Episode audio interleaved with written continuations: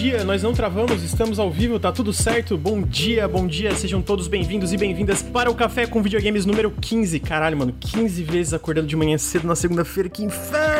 Queria agradecer aí todo mundo que está assistindo. Pera aí, eu tenho que fazer o negocinho, né? O Café com Videogames, o podcast das notícias mais quentes da indústria, igual esse cafezinho que eu tô tomando. Olha aí, eu não posso esquecer disso aqui. Queria agradecer aí todo mundo que tá assistindo. A gente está nessa segunda-feira, dia 9 de novembro, pertinho aí do lançamento da próxima geração. Dia 10 sai o Xbox Series X e S. Dia 18 sai o PS5 aqui no Brasil. Então hoje a gente vai falar disso aí. Mas antes da gente falar disso aí, eu queria introduzir o ilustre, maravilhoso, lindo, cheiroso convidado, Guilherme Dias. Tudo bom, Guilherme? Bom dia, como é que você tá?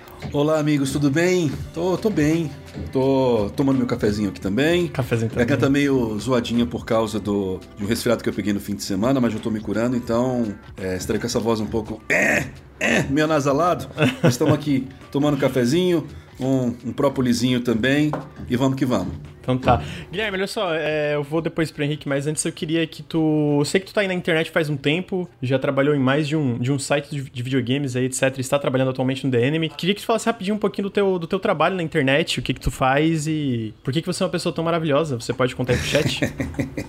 então, eu trabalho com, com, imprensa especializada em games, eu escrevo. Escrevo, não, eu faço vídeos no The Enemy. Eu já trabalhei no Voxel durante alguns bons anos também, tô no The Enemy vai fazer um ano agora. Assim, eu estou lá como apresentador, mas na prática eu sou meio que produtor de vídeo, porque eu escrevo também roteiros, né? Eu, eu, eu elaboro pautas. É, nos fins de semana eu sou redator, às vezes, né, a gente tem um plantão ali que a gente cobre as notícias também com, com a parte de redação. E estou nesse podcast aqui hoje também porque é, assumi a tarefa de reviewer para é, analisar um dos consoles da próxima geração. Então eu faço de tudo um pouco, mas no geral eu sou jornalista, né? Eu trabalho com games, já faz seis anos na internet, falo um monte de merda no Twitter sobre videogame o dia inteiro também. eu também faço isso. Então. e é, é basicamente isso.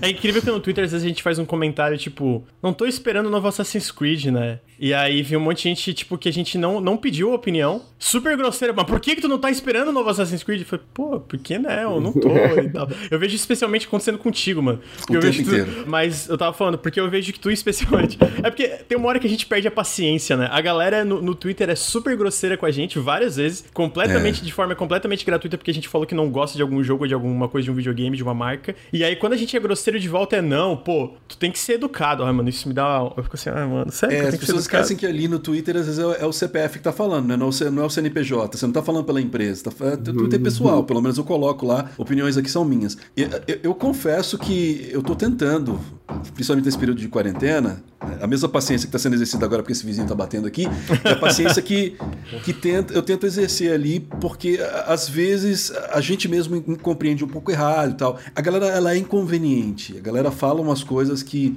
eh, não tem o filtro da noção às vezes. E aí até certo momento a gente aguenta, mas tem hora que é meio complicado assim. Eu já perdi a paciência por causa de coisas pequenas, umas duas vezes que eu me lembre. E, em uma delas, inclusive, assim, eu percebi que eu fui um pouco desproporcional. Não fui. é, é, não xinguei a pessoa nem nada, né? Mas eu percebi que eu fui um pouco desproporcional na hora de ser passivo-agressivo ali. Depois, sei lá, pedir desculpa pra pessoa, né? E tal. Falei, ó, foi mal. Na hora eu entendi meio assim, achei que estava sendo inconveniente. O cara falou, não, tudo bem, tudo certo. Mas às vezes acontece de a gente, mesmo sendo paciente, a pessoa continuar enchendo Continuar o saco. Cara, o saco. o Twitter é Nossa. complicado. O Twitter é um lugar muito complicado.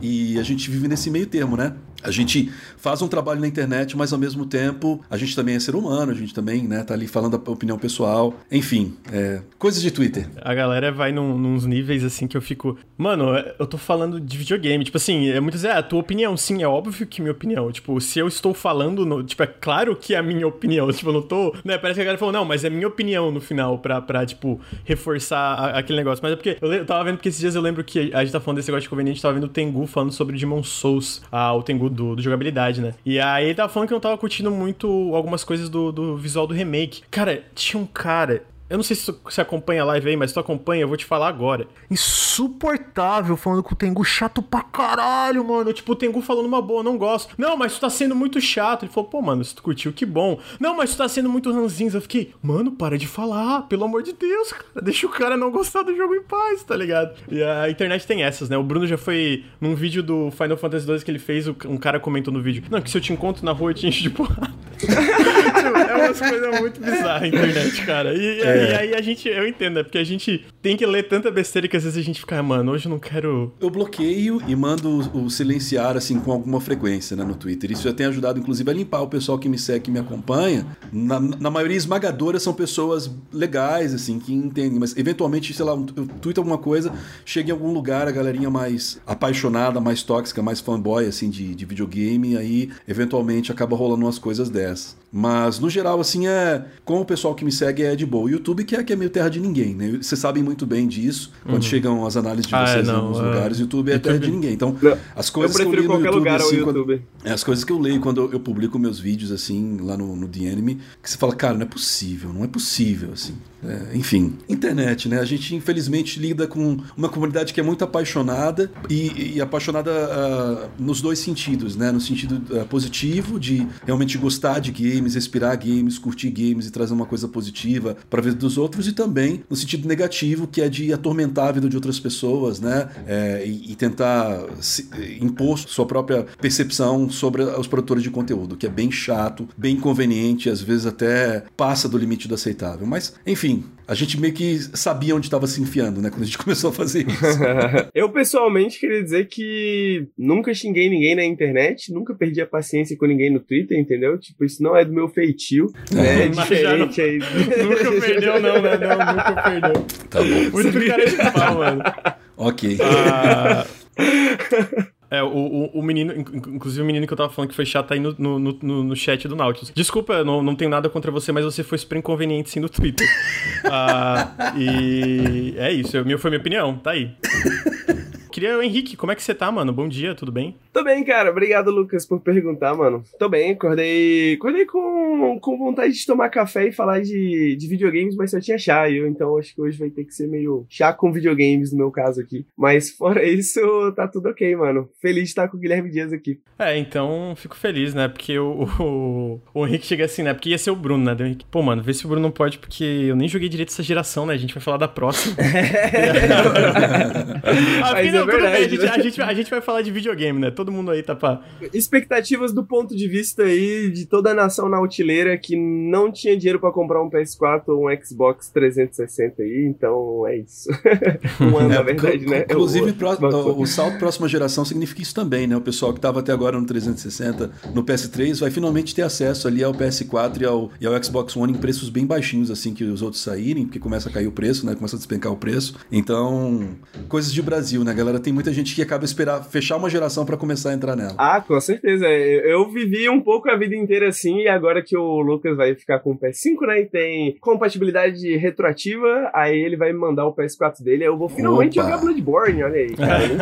finalmente, jogaço, um inclusive. dia. Tá um buraco na minha mente causado pela From Software nas, como exclusivos da Sony, assim, que ainda não foi preenchido, mas que será preenchido em breve. Tá aí, oi, Bloodborne. Eu só, eu só fiquei triste que eu tava lendo da. Que não vai. A retrocompatibilidade do Bloodborne não vai ser 60 FPS.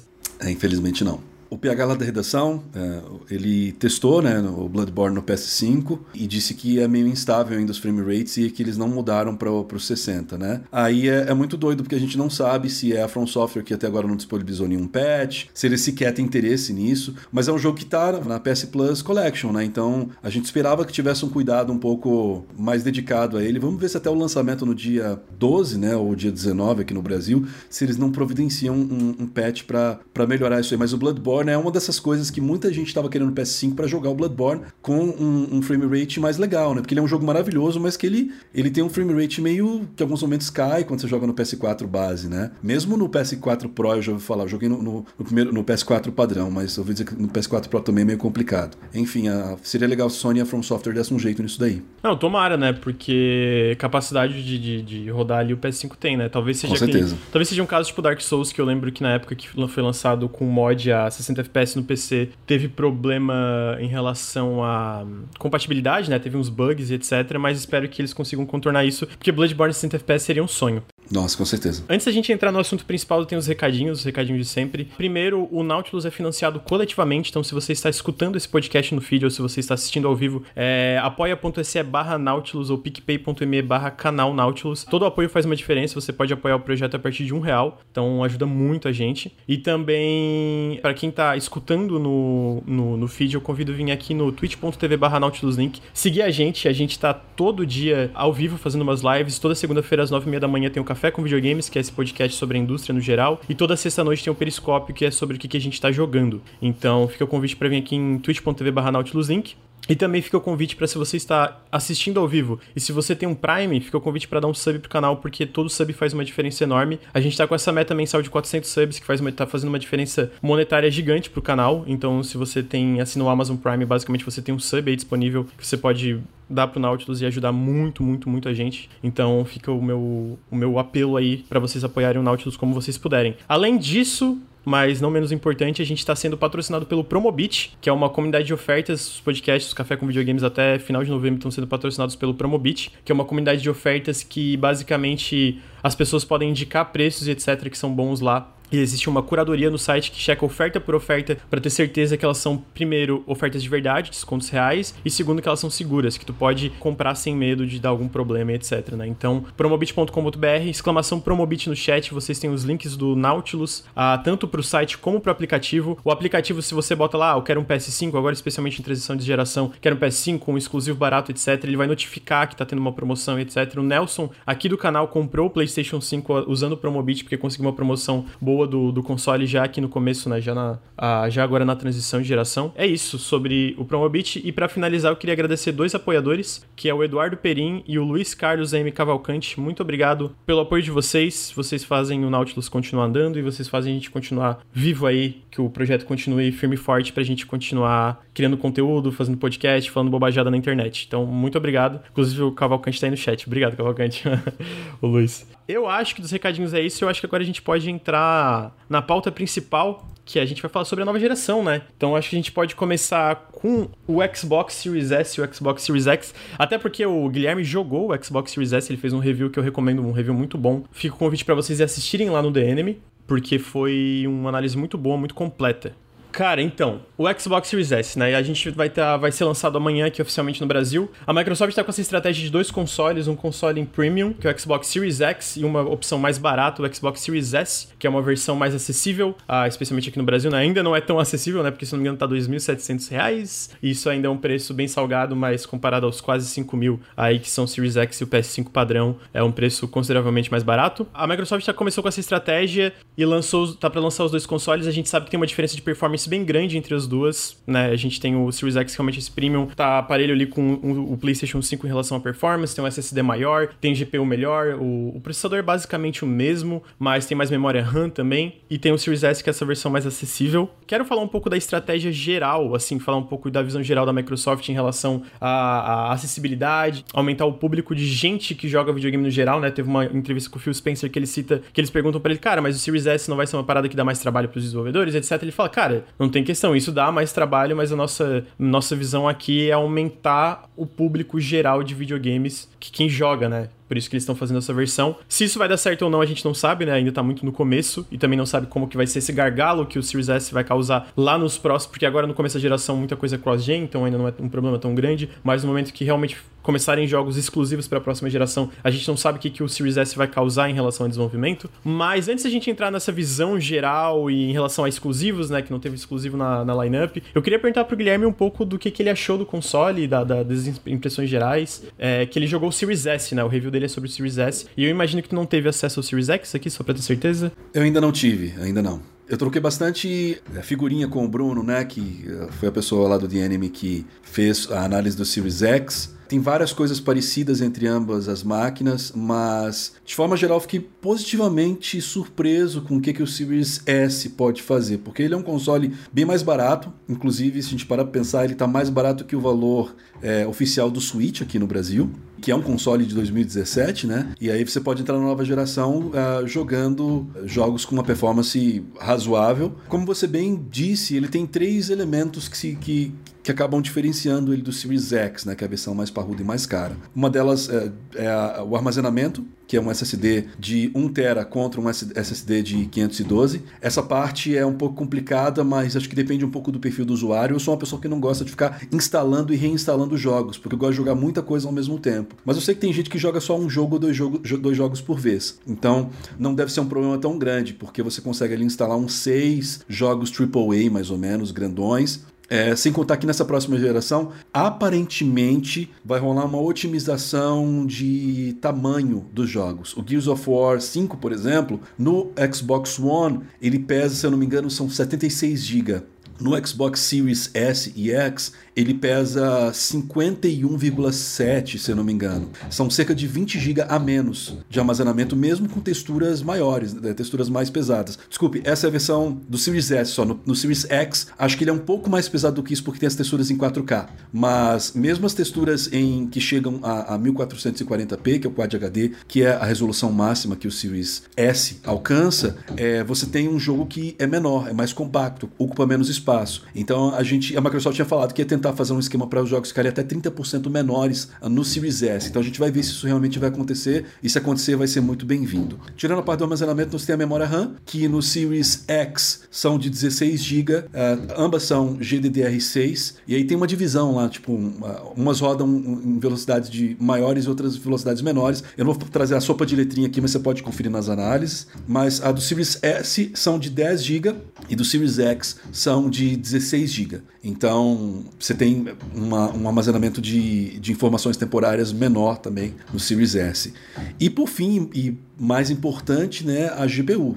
Você tem gráficos que não chegam aos 4K, você tem uma, um, um, desempenho é, relativa, é, relativamente, não, consideravelmente mais baixo de gráficos no Series S. Teve alguns jogos que tiveram alguns jogos que eu testei no Series S que quando eu testava no lance de desempenho, né, ou, ou mudava pro, pro, lance de resolução, é, deixava a desejar. Então, alguns jogos que eu sei que até o lançamento no dia 10, que é amanhã, é, enquanto a gente grava o podcast, no dia seguinte a gravação, eles prometeram reparar. O Dirt 5, por exemplo, e Yakuza Like a Dragon deixaram a desejar bastante. Também pode ser uma coisa de pré-lançamento, né? A gente jogou faltando mais de uma semana antes do lançamento e às vezes esses jogos eles recebem patches é, no dia do lançamento. É, então eu, eu, percebi algumas diferenças. Por outro lado, eu tive surpresas muito positivas. O Gear 5, por exemplo, eu fiquei extremamente surpreso é, de forma muito positiva no Gear 5 quando eu testei o modo de 120 FPS, por exemplo, que ele libera no, no, no multiplayer.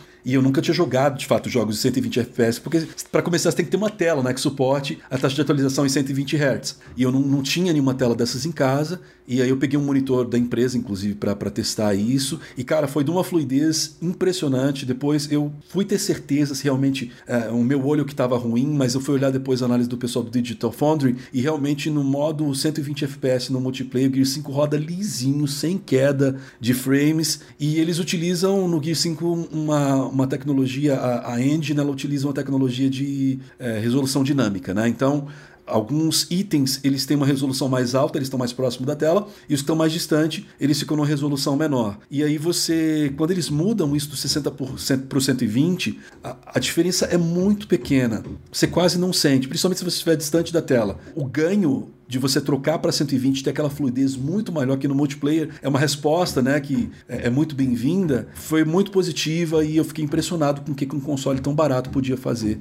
é, nesse ponto. Então tem os lados negativos, obviamente, mas tem os lados, tem muita coisa positiva e acho que pelo valor dele, ele é um excelente custo-benefício. O pessoal do, do Adrenaline fez uma simulação de quanto custaria para você montar né, um PC que rodasse as coisas na, na qualidade, né, no desempenho que o Series S faz. E assim, obviamente, né, são públicos diferentes, são experiências diferentes, mas você vê o custo-benefício gritante que é quando você tenta montar uma máquina com essas mesmas specs e você tem um console que tem tudo isso, né, de certa forma, redondinho ali para você jogar na sua casa. É, enfim, tirando realmente a questão do gargalo, que é uma coisa para o futuro, que vão, como, é, como é que esse console vai ficar no meio da geração, eu acho que por enquanto ele é uma baita de uma surpresa boa. Aí, ó, tá aí, gente. As impressões de, de alguém que, que jogou o Series S, infelizmente a gente não, não teve oportunidade de jogar, então. Eu queria fazer uma pergunta. Quando você diz assim, ficou, ficou a desejar, né? É porque eu, eu só escuto coisas relacionadas a Yakuza, né? Elas batem mais forte na minha mente, assim, toda vez que eu escuto Yakuza. Quando você diz que Yakuza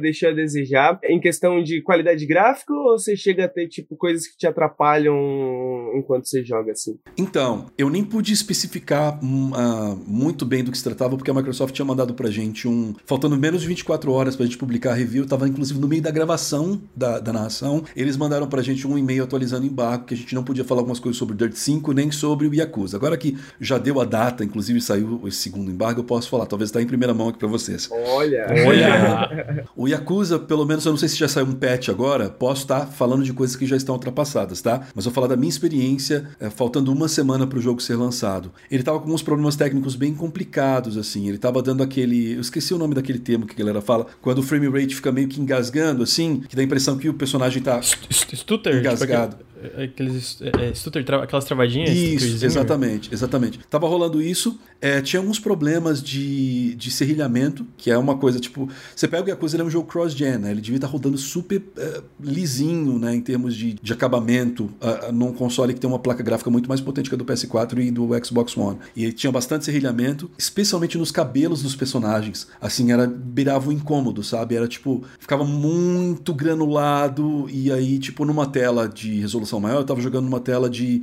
de 1440p, né? Uma tela Quad HD. Então, que é a tela correta para você jogar esse jogo, então você espera que ela entregue uma experiência razoável é, nesse tipo de tela. E estava muito forte o serrilhamento e, e as texturas do cabelo estavam muito granuladas, então chegou ao ponto de incomodar. E esse lance dos travamentos, né? Que estava rolando especificamente em, em cutscenes. Eram cutscenes que estavam rolando em games, não eram pré-renderizadas, obviamente, mas estava é, rolando e eu fiquei um pouco incomodado. Joguei só o inicinho, a minha proposta não era, não era resenhar o jogo, era resenhar o console, então só fui testar alguns minutos da, de, de desempenho do jogo, testei, sei lá, meia hora do Yakuza só, mas já no início eu pude perceber isso daí, eu fiquei um pouco, falei, putz, é, se você for ver que Yakuza é um jogo que 40% do gameplay são cutscenes, né? Algo que te incomoda na, durante a cutscene é algo que é bem chato de você lidar durante o restante do jogo, né? Mas vamos ver aí depois, agora, acho que o jogo lança amanhã, né? Se uh, né, essas coisas já foram pateadas, coisas já são ultrapassadas mesmo, né? E vamos esperar que sim, né? Vamos esperar que tenham resolvido esses problemas. É, eu tava lendo, acho que no Digital Foundry,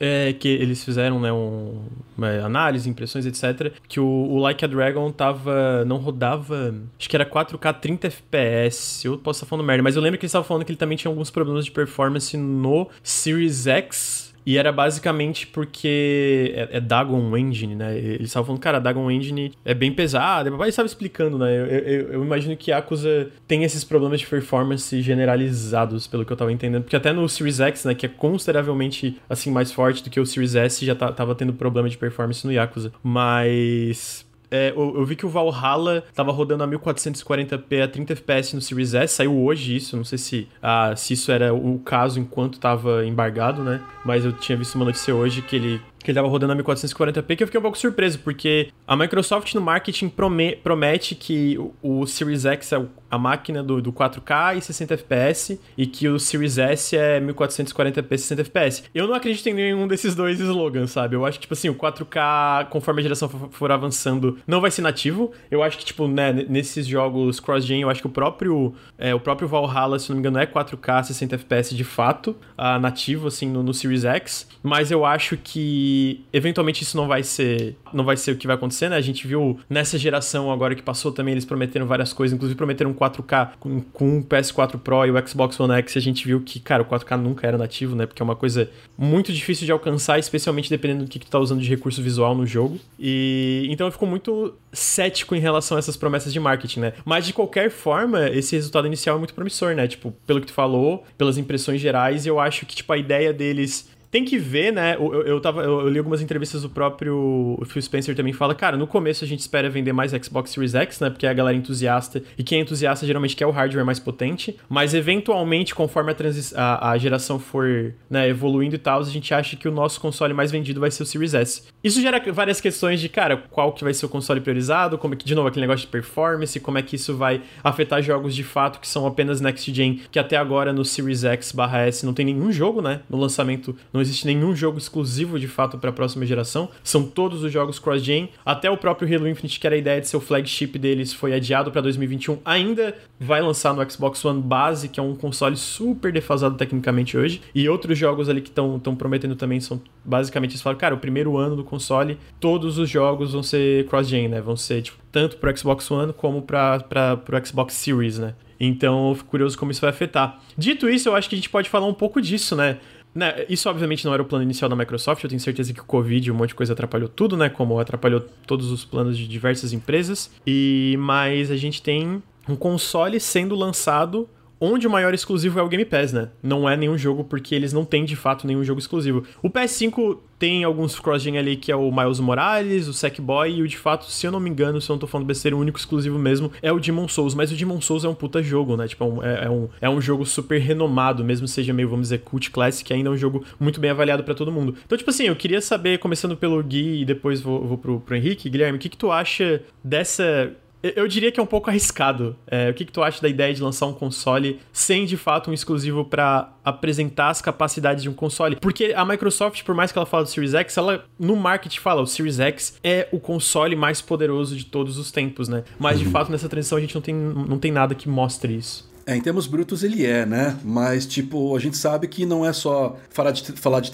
teraflops, falar de, de, de desempenho em, em, gigahertz, né, da, da, do processador, não é só isso. É como isso é usado. Então, a gente precisa realmente ver isso nos jogos. A gente sabe que, é, em termos de desenvolvimento de videogame, é, o pessoal que trabalha com programação, que trabalha com design, pode fazer coisas maravilhosas mesmo com hardwares mais simples. E, e eu acho que vai da, da, da genialidade dos desenvolvedores utilizarem esse hardware. Mas dito isso, esse é o, é o problema é, mais crítico do Xbox nessa geração, no início dessa geração, né, em curto prazo, porque eles ainda estão sofrendo coisas do, da geração passada, né?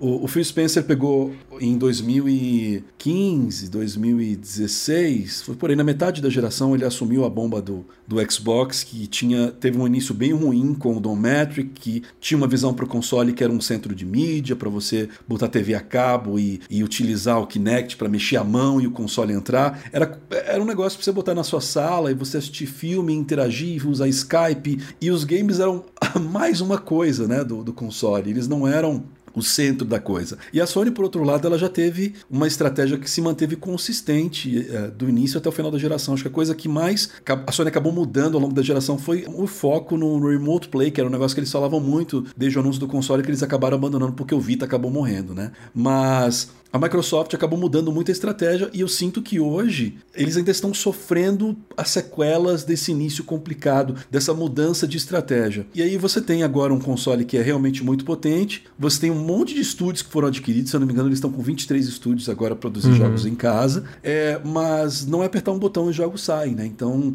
é, principalmente agora, a gente tem visto geração após geração jogos ficarem mais complexos, então a gente está numa faixa ali de um AAA demorar de 3 a 5 anos, 7 anos para ficar pronto. Então vai demorar um tempo até, Microsoft, até a Microsoft trazer uns killer apps bem uh, incríveis para o Xbox Series. Por um lado, eu fico muito decepcionado, por outro, eu, eu fico um pouco tranquilo de saber que eles optaram, por exemplo, eu sou um grande fã de Halo, né? Eu sei que você, uhum. Lucas, também é.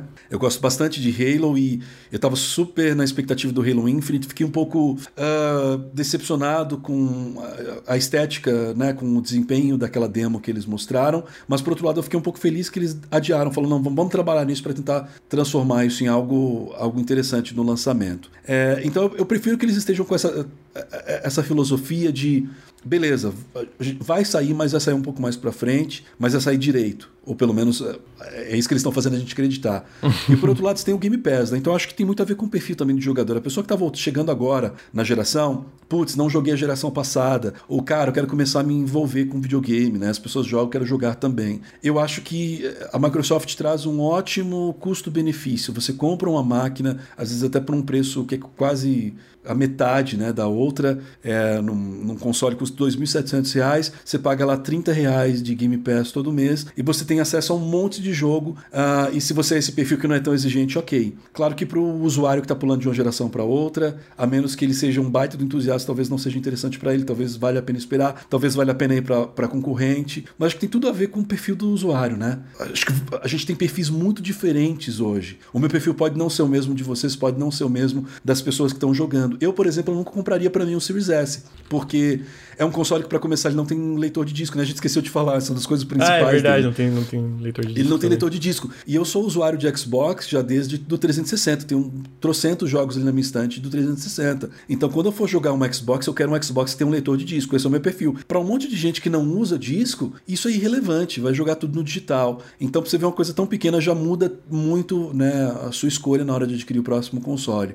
Eu vou querer ter, assim como eu tive na geração atual, que ainda não terminou, que termina amanhã, é, eu vou querer ter ambos os consoles, eu vou querer ter as duas experiências em algum momento. Eu não vou comprar os dois juntos, mas vou comprar em algum momento os dois. Eu vou querer experimentar os exclusivos do PlayStation 5, como eu vou querer também experimentar os exclusivos da, da Microsoft que vão sair em algum momento e ter acesso ao Game Pass e ter ambas as, as experiências. E aí vai do perfil da pessoa, né? É, eu já vou passar a bola pro Henrique também, é, porque eu quero também a opinião dele mesmo, que ele, né, porque eu sei que ele tem coisas para falar Game Pass, etc. Mas eu queria complementar o que, que o, o, o Guilherme falou, porque eu, eu concordo com basicamente tudo. Eu acho que assim, tipo assim, a gente sabe pelo histórico de Halo, da franquia Halo, se a gente lê sobre o que, a Band já falou, que todos os Halos da história da franquia foram rushados, né? Tipo assim, eles queriam mais tempo de desenvolvimento e o fato é que eles não tiveram mais tempo de desenvolvimento, né? O Halo 2 foi, tipo, basicamente refeito do zero em um ano e pouco, assim, porque tava desastre de desenvolvimento, porque os leads tinham ido para outro projeto, não deu certo, eles voltaram, refizeram uma porrada de coisa, por isso que a gente sabe que tem coisa da demo original do Halo 2 que foi apresentado que não, não foi no jogo final, né? Sem contar que eles cortaram o jogo 2, né?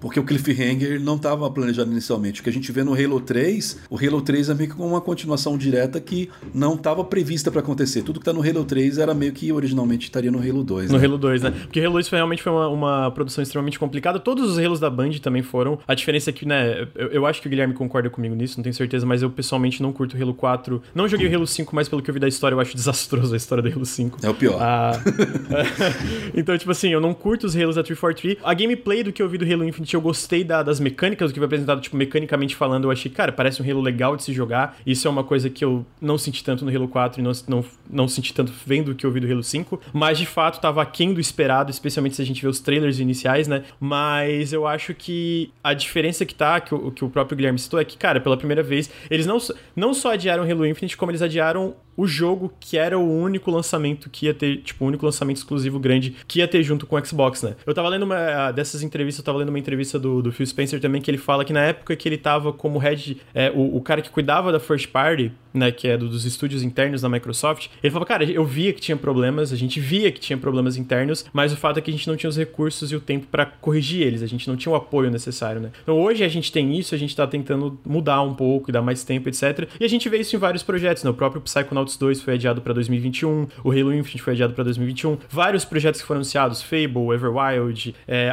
nenhum foi com data, foi tipo, cara, tá aí, sabe? Mas a gente não vai dar data, o, o Hellblade 2, a gente não. Só estão esses projetos aí a gente quer mostrar o que, que a gente tem internamente. A própria Bethesda foi um exemplo, porque existia muito argumento na internet, cara, a Microsoft não vai investir em AAAs, e eles gastaram 7,5 bilhões de dólares numa dos maiores publishers, que meio que, para mim, tipo, quebra totalmente a ideia de que isso não, não vai ter esse investimento de jogos grandes. Eu, pessoalmente, gosto desses jogos menores que eles investem também, sejam um Grounded da vida ou, ou outros projetos mais... É, que são equipes menores dentro desses estúdios grandes que fazem, né, mas a gente vê que vão ter esses AAAs, e eu acho que para mim é a primeira vez como alguém que acompanha desde lá do, do começo do Xbox 360 é a primeira vez que a gente vê um Xbox Game Studios, uma Microsoft que parece estar tá fazendo o que faz a Nintendo e a Sony terem exclusivos tão bons, que, cara, dá tempo e liberdade pros estúdios fazerem o que eles precisam fazer, né? Porque jogos levam tempo, né? Jogos não é tipo uma parada, ah, não, mano, três, três anos tá certinho, tá pronto, é isso que vai acontecer, porque é uma parada muito instável, não é só, tipo, não é um. É, vou dizer que é arte, assim, digamos, no sentido de que é uma coisa muito às vezes dá certo, às vezes não dá certo, às vezes tem que mudar, às vezes tem uma direção inicial na cabeça e na verdade o jogo não vai funcionar assim. Então eu acho que o, o futuro é, é, bem promissor, né? Eu acho que o, o, ponto que eu quero chegar é basicamente que o futuro é bem promissor. Mas, né, quando chega assim, pô, será que eu devo investir? Pessoalmente, se fosse para mim, é, eu não compraria um Xbox Series X no lançamento, eu também não compraria um PS5 no lançamento, porque eu acho que hoje não vale a pena. Como é alguém que faz conteúdo, né, eu vou, eu vou ter o, os consoles, mas não é uma coisa que eu teria em outro caso. Mas, Henrique, eu queria saber o que que tu acha da estratégia geral aí da Microsoft. Eu sei que não acompanha de perto, mas eu sei que tu tem coisas para falar de Game Pass, jogos menores, etc, jogos maiores, tudo isso. Eu não quero me estender muito pra gente aproveitar o Guilherme o máximo possível, mas enquanto eu escutava o, o, Guilherme falar, eu tava pensando assim, né? E eu li algumas coisas ontem também, né, para me contextualizar. Eu acho que talvez eu eu seria o, público, sabe? Tipo, talvez. Eu acho que essa estratégia se encaixa para mim, para pessoas que estão como eu, tipo, sem console há muito tempo, talvez, estão pensando assim, pô, talvez não tenha um PC e pensa, pô, vou comprar um console que seja mais acessível. E você tem uma biblioteca gigantesca, saca? Acho que o foco na, na compatibilidade, né, que a Xbox está trazendo, eu acho que isso atrai muita gente que talvez esteja meio por fora, saca? Tipo, eu tenho esse PC aqui há um ano, dois anos. E eu sei que quando eu comprei o PC, mano, eu tinha uma biblioteca enorme de coisas que eu não tinha jogado, assim, que eu tive que fazer listinha para ver o que, que, eu ia jogar, né? Tipo, primeiro que eu peguei foi Alien Isolation, eu lembro que eu passei, mano, meses assim pensando, mano, Alien Isolation, assim que baixar, assim que eu tiver o PC, baixar Alien Isolation e jogar essa parada. E eu acho que tem muitas pessoas que estão assim também, sabe? Muitas pessoas que têm muita coisa que não jogou no PC, que não jogou no Xbox, né? Eu acho que, pelo menos nesse mercado, assim, acho que não machuca, sabe? Tipo, o pessoal, é, né? O pessoal fala, pô, talvez o PS5 leve vantagem nessa estratégia e tal, tal, tal. Mas eu acho que pelo menos nesse sentido não machuca, sabe? Eu não sei. Você falou da questão da performance, né? Não tem um jogo que, que demonstra a performance completa do console, mas nenhuma geração, né? A gente tem no lançamento jogos que demonstrem realmente o que um console consegue fazer, né? A gente sabe que os jogos, os jogos mais bonitos, os jogos tal, tal, tal, tal, tal das gerações geralmente vem um pouco depois, né? Vem alguns anos depois quando as pessoas já estão mais acostumadas ali com aquele, aquela plataforma de desenvolvimento e tal. Eu pessoalmente não vejo como um problema, né? Mas é isso, eu não sou exatamente a pessoa que compra um, um console no lançamento e tal, tal, tal, tal, tal, tal. Mas para mim me parece não, não estraga a ideia, assim, sabe? Não estraga o, o desejo, assim, de ter um console da nova geração, sabe? Pô, não vai ter um exclusivo, tudo bem, eu não vou estar tá tão direto, saca? Tipo, não vou estar tá tão ligado, não vou estar tá tão Seja colado, pote, né? Sim. É, eu acho que é, talvez, e, e aí eu, é, a gente como criador de conteúdo, né, acho que a gente, a gente acaba acompanhando tão de perto assim que pra gente faz muita diferença, né? Ah, eu fico nessa dúvida, até, até onde isso reflete a maioria das pessoas, né? Porque você vai comprar um console, a maioria das pessoas vai comprar dois, três jogos, né? Tipo, não vai ter muita coisa para comprar, né? Talvez um exclusivo seria legal, talvez um Halo Infinite seria legal, né? Pô, se tivesse perfeitinho ali, mas não estraga para mim, assim, pelo menos, sabe? Não, faz sentido. E eu acho que sim. Eu discordo só um pouco na, quando tu fala que as outras gerações. É, né, obviamente não tiveram o ápice do que um console pode mostrar ali, mas eu acho que, por exemplo, tu pega o começo do, do PlayStation 4 ou do Xbox One, a gente tem o Rise, né? Não que o Rise seja um jogo muito bom, mas eu acho que, tec... eu, eu acho que tecnicamente ele é impressionante até hoje. Eu, eu, acho que é mais esse o meu ponto, entendeu? Eu acho que essa é a questão. Eu acho que, pô, isso acaba no final. Eu acho que é algo que inconscientemente a gente sabe que é uma estratégia de marketing marketing, né? De que, tipo, uhum, a gente certeza. sabe que os melhores jogos, né, que os mais bonitos não vão vir no começo da geração, mas a gente quer ver mesmo assim, sabe? E as empresas falam, pô, vamos entregar isso mesmo assim. E aí eu acho que a Microsoft fala, ah, sabe, tipo, é, eu não, não sei, assim, tipo, ah, ok, ok, ok. Eu não discordo, mas ao mesmo tempo eu, eu, acho que, por exemplo, a ideia dela não era não ter um exclusivo de peso no lançamento. Eu acho, por exemplo, no mundo ideal, mesmo é... que fosse em cross-gen, ela queria Sem ter dúvidas. um Psychonauts 2, ela queria ter o Halo Infinite ali pronto para pro lançamento do console. Especialmente Halo Infinite. A gente sabe que ela queria porque todo o material de Sim. marketing tem Halo Infinite, entendeu? Até porque a gente viu que teve muita coisa que foi corrida no Halo Infinite, né, na campanha de... A, a caixa do Series X tem, na, na parte de trás dela, o Halo Infinite, o, o Master Chief. É, então, tipo, tu tipo, a que. A ideia era lançar junto com o é, console. Com né? certeza. E assim, eu, eu admiro que. Bom, é, eu, eu admiro que eles adiaram, né? Adiaram sem uma data. Tipo, cara, adiamos, vamos ver como é que vai dar. Eu fico um pouco receoso, porque por mais que eu tenha gostado do gameplay, a gente viu o terceiro cria diretor criativo do jogo saindo recentemente, né? Que o Chris Lee saiu da 343, então fica, caralho, mano, esse desenvolvimento desse jogo deve estar tá muito complicado. Então, mas so, sobre essa questão, é porque tá realmente bem. A gente viu vários reports, né? Várias notícias de que o Halo Infinite tava passando por um, um development hell, né? Que tava bem complicado problemas internos da 343, mas essa saída do Chris Lee especificamente, quando eu fui ler a reportagem, eu não lembro se foi a Bloomberg que publicou, eu não lembro. Acho, mas que foi a Bloomberg um, mesmo. É, algum, algum site grande tinha publicado, e parece que o negócio lá é o seguinte, chegou lá o... qual é o nome dele, meu Deus? Eu sempre esqueço, o diretor criativo. Joseph Staten, que foi o cara que entrou Sim, agora? Joseph Staten, que é o, o, cara que foi diretor criativo dos Halos da Band, né? Ele entrou e quando ele voltou, inclusive eu como fã de Halo, comemorei um monte falei, putz, Eu também, cara... eu fiquei, yes! Eu fiquei muito feliz quando ele, quando ele voltou. Mas parece que o que tava rolando lá é o seguinte: veio esse cara com mais um cara que era um produtor da 343 na época da, da Master Chief Collection. E parece que o Chris Lee tava ficando meio que de escanteio, assim. Ele, tipo, ele não tava encontrando espaço. Em algum momento, a gente não sabe se ele que resolveu sa sair da, posição ou se é, tiraram ele, mas ele falou: olha, não tô mais nessa posição, mas ele continua na Microsoft. Tanto que não foi nenhuma coisa assim: olha, você é incompetente, vai embora daqui. Deu a entender que meio assim, os, os outros caras que tinham feito coisas de sucesso, dá a entender, né, que um deles era o cara que fez a Master Chief Collection funcionar e o outro é o cara da Band que criou os grandes sucessos uh, de Halo, eles estavam assumindo a ponto de que não sobrou muito espaço pro cara que não estava conseguindo fazer o trabalho. Então eu não vejo como tão negativo esse lance do Chris Lee, mas de fato a gente ouve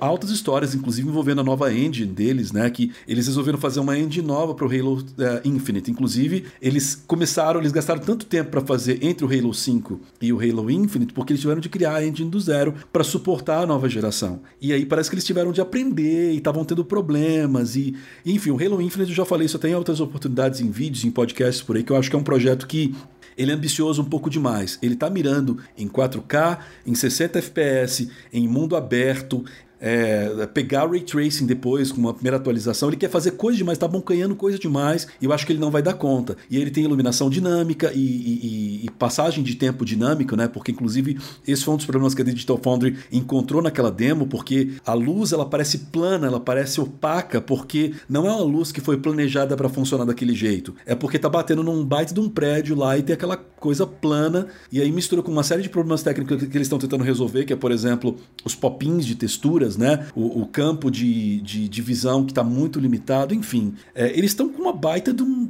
de um abacaxi para descascar, porque eles estão faz, querendo fazer coisa demais de uma vez só, né? Como eu falei, desenvolvimento de jogos é muito complicado. Ainda mais quando eles estão querendo o Xbox One, Xbox One X, Xbox One S, uh, Xbox Series X, Xbox Series S e PC, entendeu? Então, tipo, é muito. E o xCloud também, não sei como isso interfere. Eu acho que o xCloud nem tem muita interferência na parte de desenvolvimento, né? Uh, mas com certeza isso afeta muito. Assim, eu torço pessoalmente, que eu sei que também é o teu caso, que seja bom, porque eu amo Halo. Eu, eu rejoguei recentemente basicamente todos uh, até o Halo ADST através da Master Chief Collection que saiu no PC recentemente. Cara, eu amo essa franquia. Halo, quando o Halo era da Band, né, é, é, ele era muito bom. É, tipo, absurdamente bom. Isso não mudou, né, é. especialmente que eu vi recentemente. O próprio ODST, o diretor criativo, foi de fato o Joseph Staten, tipo, ele com uma equipe menor cuidaram. O ODST é incrível, eu amo muito o Halo ODST, eu acho que é um, tem uma pegada é muito, muito é um pouco diferente, sabe? Então, eu tô torcendo muito para dar certo, sabe? Eu tô torcendo muito para eles acertarem a mão desse Halo Infinite, porque eu quero que Halo volte a ser aquela parada que para mim era super especial, e o multi, tanto o como a campanha, enfim, né? Mas vamos ver. Mas eu acho que para finalizar, eu queria, tipo, uma. Talvez, tipo, um veredito, uma impressão geral sobre o que, que tu acha. Complementando, alguém falou sobre a Bethesda. A Microsoft comprou a Bethesda, isso também vai fazer uma. Não só comprou a Bethesda, como, tipo, um dia depois da Bethesda, da compra da Bethesda, o Satya Nadella veio em público falar: não, a gente quer comprar ainda mais empresas, que eu acho até meio perigoso, né? Porque daí a gente entra no lance de consolidação corporativa, que essas, essas publishers é... estão comprando estúdios menores. A gente sabe que a Take-Two estar querendo comprar agora a Codemasters. A Sony já falou que tá querendo comprar estúdios. A gente vê a, a THQ Nordic, a Embracer comprando a porra toda, tipo, toda, toda semana tem um estúdio novo que eles compram.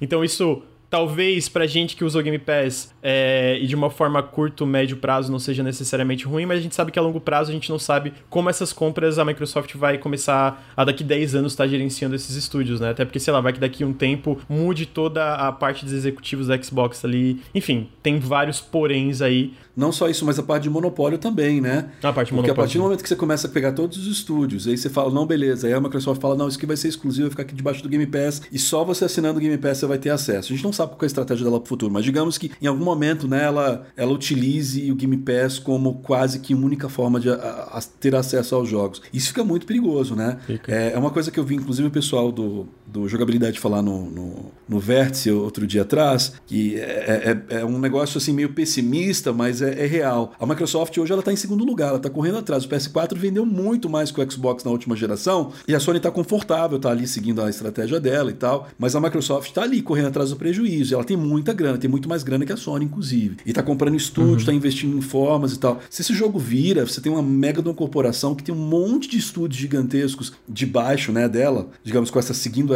esse plano de adquirir vários estúdios grandes, e aí você tem um problema, porque a gente quer competitividade, né? A gente quer que as empresas elas estejam correndo atrás, é, pegar a atenção uh, do, do usuário. E a partir do momento que a empresa tem coisa demais, a gente vê a Disney agora, por exemplo, né? é. né? Com o, com o Disney Plus. É, tipo, a Disney não precisa de um monte de coisa, ela vai lá e fala: não, beleza, é, para você ter acesso às coisas do Disney Plus, a gente vai acabar com todo o fornecimento de Blu-rays e DVDs das coisas que nós temos da Disney. E isso inclui nossos filmes clássicos é, e animações, isso inclui Marvel, isso inclui Star Wars. Se você quiser, você tem que assistir aqui no Disney Plus e acabou. E aí é, é, é, muito complicado quando uma empresa chega num ponto em que ela tem tanto sob seu guarda-chuva que ela pode chegar e fazer isso. Porque quem se dana é o usuário. A partir do momento que a pessoa quiser fazer, consumir de uma forma diferente, ela não tem como. E essa é uma preocupação que eu tenho em relação à Microsoft para o futuro. E eu espero que a gente não chegue nesse ponto. Mas é realmente uma coisa para a gente ficar de olho. Uhum, não, eu, eu, concordo plenamente. A, é, a, gente teve um podcast que a gente falou um pouco sobre isso. Tava, eu e o Ricardo Henrique, a gente estava falando sobre consolidação corporativa porque foi na semana que saiu que a, que a Embracer, né, que era a antiga THQ Nordic, eles mudaram o nome para Embracer Group, é pelo menos o grupo de cima lá. Eles tinham comprado a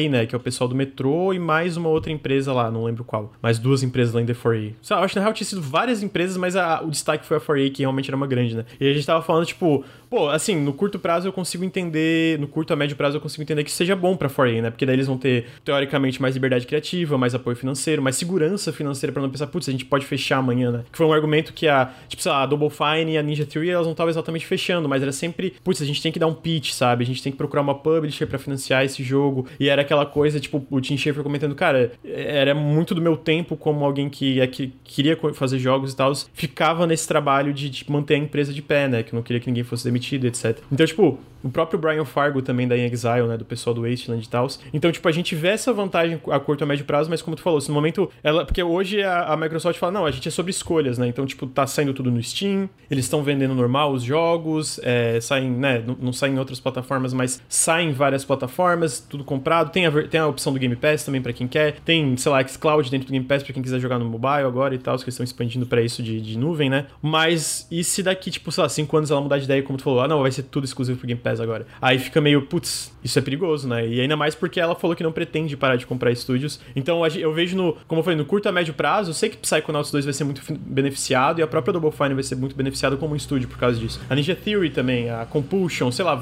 a In Exile, a Obsidian, etc, né? Mas a gente não sabe daqui 10, 15 anos como isso vai estar, né? Sei lá, vai que o mundo acabou também daqui a 10, 15 anos. Mas.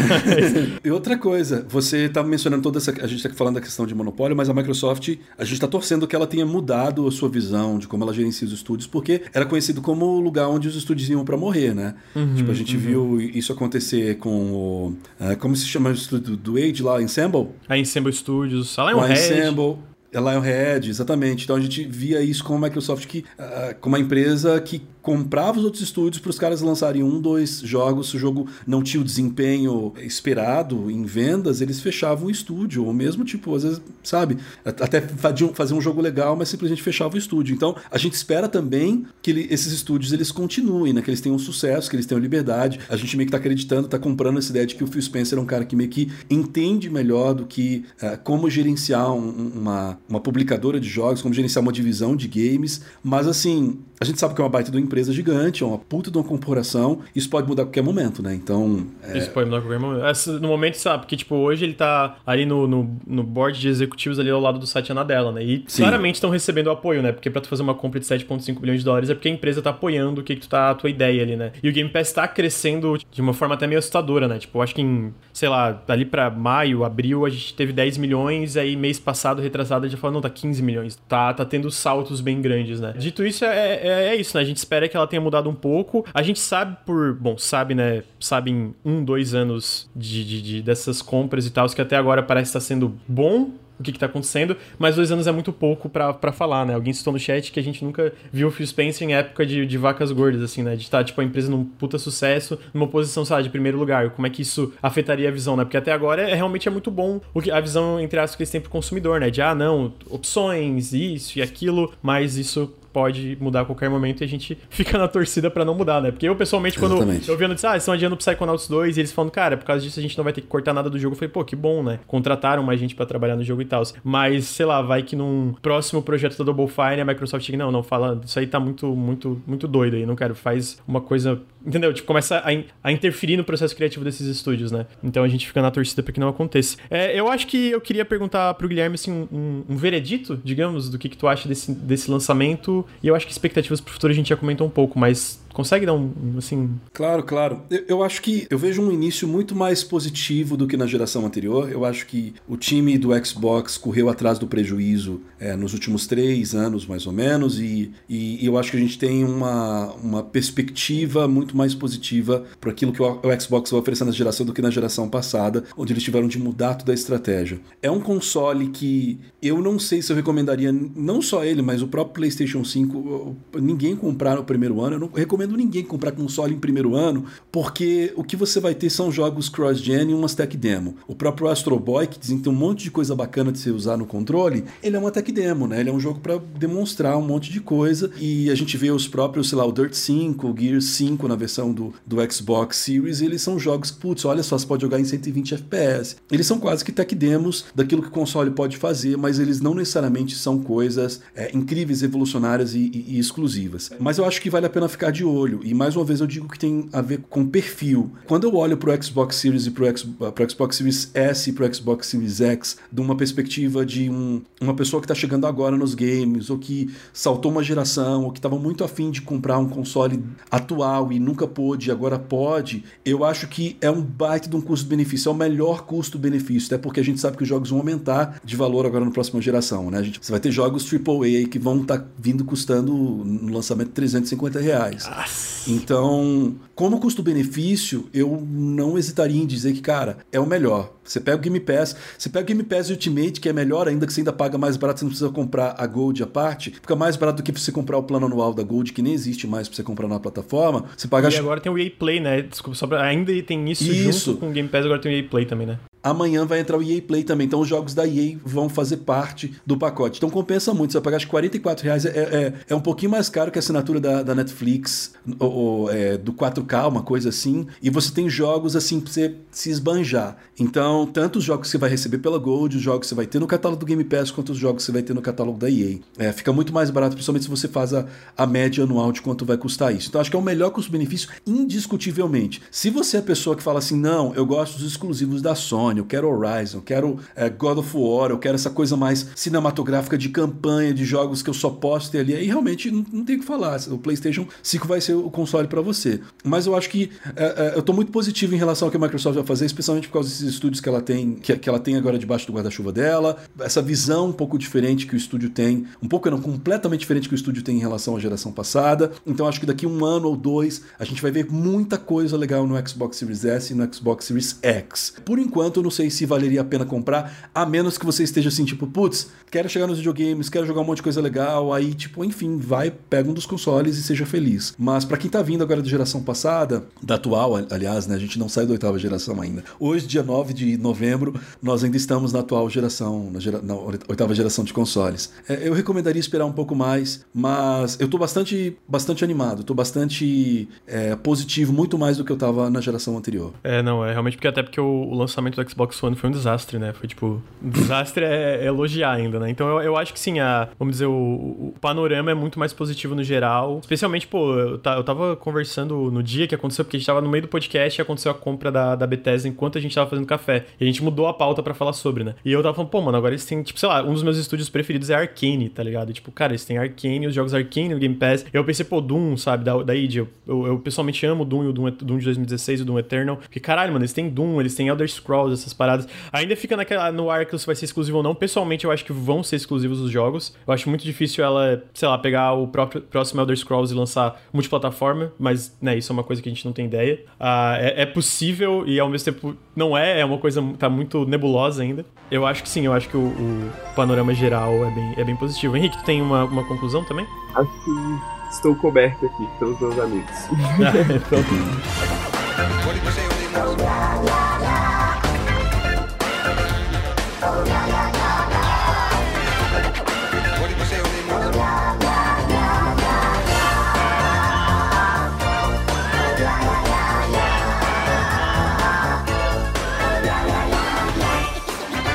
Cara, então acho que a gente pode entrar um pouco na parte do, do PS5 agora. O PS5 sai aqui no Brasil, se eu não me engano, dia 18 de novembro. Eu espero que não esteja errado, dei uma olhada ainda antes do podcast, mas eu sou péssimo com, em lembrar datas. Ah, e o PlayStation 5 é um pouco o oposto da, da, da, estratégia da Microsoft, não no sentido, né, que eles, eles ainda, os dois priorizam jogos, etc, mas no sentido de ser mais um lançamento tradicional, tipo, tem uma versão, tem a versão sem disco, né? Mas, tipo, uma versão no sentido. A, as specs, fora a parte de ter disco ou não, são basicamente as mesmas. A, a, Sony já falou abertamente sobre, cara, não, a gente acredita em gerações, então eles focam bem. Apesar de no lançamento só ter de fato um exclusivo PlayStation 5, que é o Demon Souls. Mentira, o, tem o Demon Souls e o Astro Astros Playroom, que é um pouco uma tech demo, mas tem muita gente falando super bem, que é um jogo bem legal. Ah, então, tipo, tem esses dois exclusivos de fato. Então é uma transição de geração, tanto que o, o, se não até o controle do PS4 não vai rodar no PS5 porque o DualSense traz novas funções como um controle também. Então até no controle eles trouxeram novas funcionalidades e eles falam muito sobre isso, né? A gente acredita em gerações, a gente tem jogos, dois jogos, três jogos cross-gen grandes, que é o Horizon, é, que eles confirmaram para PS4, o Forbidden West, o Sackboy, o, o Sackboy Big Adventure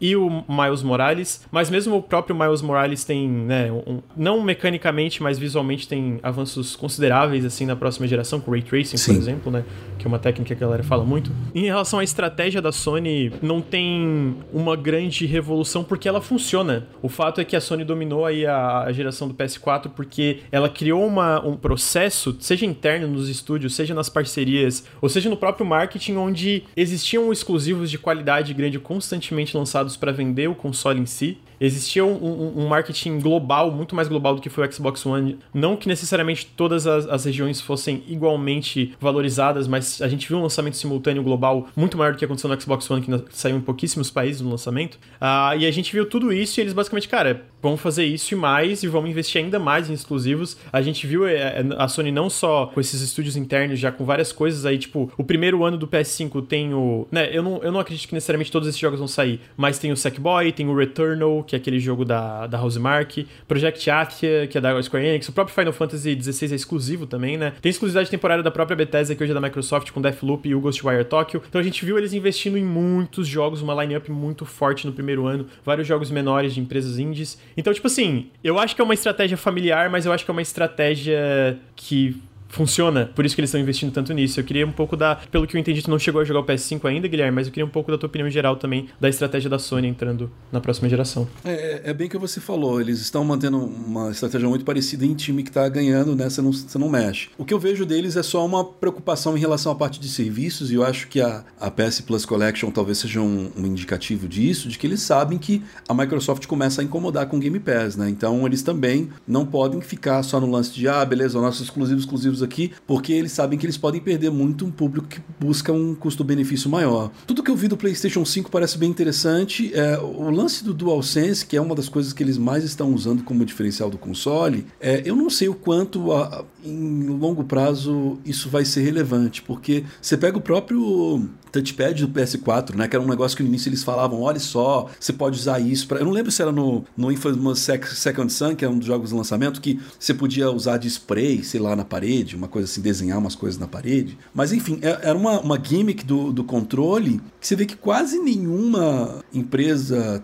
third party utilizou para multiplataforma, né? A galera fala que usa, sei lá, para passar música no FIFA. Acho que no The Last of Us Part 2 foi quando você viu de fato aquilo lá ser usado para uma coisa relevante, né? Que é quando é, você usa para tocar violão com a L e tal. Mas aí eu vejo o DualSense cheio de coisas assim, eu fico imaginando se de fato os desenvolvedores vão gastar um tempo para quando sair um multiplataforma, um Assassin's Creed, por exemplo, talvez não esse, né? Porque esse esteja de lançamento, mas os próximos jogos, um próximo Watch Dogs, um próximo Assassin's Creed, um próximo Doom, se os caras vão usar isso, olha, vamos, enquanto ele tá andando sobre a grama, é diferente o feeling de quando ele está andando em cima da água. Enfim, é uma coisa que parece que os, os, exclusivos da Sony vão utilizar. Eu não sei se as outras empresas vão utilizar e se, como experiência geral, vai ser uma coisa que vai contar muito. A gente sabe que o PlayStation 5 eles estão falando muito do, do, do, SSD, que é uma coisa que o Xbox é, Series X também tem. No caso do PlayStation 5, é, é, é, um, eles têm batido mais na tecla, porque parece que vai ser um. Dentro da estratégia deles está mais integrado uh, o que eles querem fazer com, com SSD e os exclusivos, né? Que é o que eles fizeram tiveram na geração passada, foi algo que pesou bastante. E, e, e, a gente deve ter uma série de títulos bem bacanas aí, agora em 2021. Já tem o God of War Ragnarok, né? A continuação do God of War, por exemplo. Eu tava falando da, da line-up, eu, desculpa interromper, já, já pergunto, mas eu tava conversando com um amigo e falei, cara, eu acredito em muitos desses lançamentos, mas God of War eu duvido que saia em 2021. Porque, cara,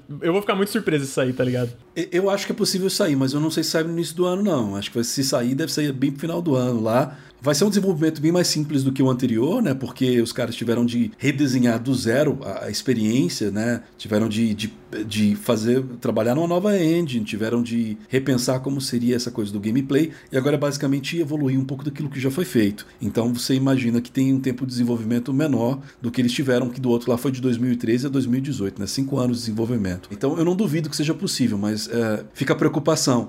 Mas assim, É, eu acho que a Sony está muito confortável. E você vê a própria forma que o público recebe as coisas do PlayStation, né? Quando o PlayStation. Quando o Xbox anunciou o novo console no The Game Awards do ano passado, que eles mostraram ao Series X, tipo, olha, esse aqui é o console novo. O engajamento da Sony, uns meses depois, mostrando a logo do PlayStation 5, foi muito maior nas redes sociais do que os caras mostrando o console. Tipo, é um negócio absurdo, assim. Então, qualquer coisa que eles mostram, eles ganham muito mais engajamento de público, porque eles estão confortáveis eles venderam muito mais console nessa geração. E aí eu quero, eu tô muito curioso para saber como isso vai acontecer, como isso vai se desenvolver, porque na geração passada eles começaram com uma vantagem muito clara em relação à Microsoft, que eu não vejo uma, uma disparidade tão grande agora. A Microsoft tem um bom hardware, a Microsoft tem um monte de estúdio com jogo no forno, entendeu? Tem essa uhum. promessa. Eles não têm jogo agora, no, no, lançamento, mas eles vão ter em algum tempo. Então, eles estão adquirindo e eles estão falando, cara, a gente tem a Bethesda, a gente tem os caras que fizeram Skyrim e, e eles vão fazer coisas novas, enfim. Então eu acho que eles estão mais próximos agora e eu acho que a Sony não pode ficar confortável demais. Acho que ela tem que começar a entregar custo-benefício para o público, tem que começar a investir em serviço também para o público querer abraçar o, o PlayStation 5. Então,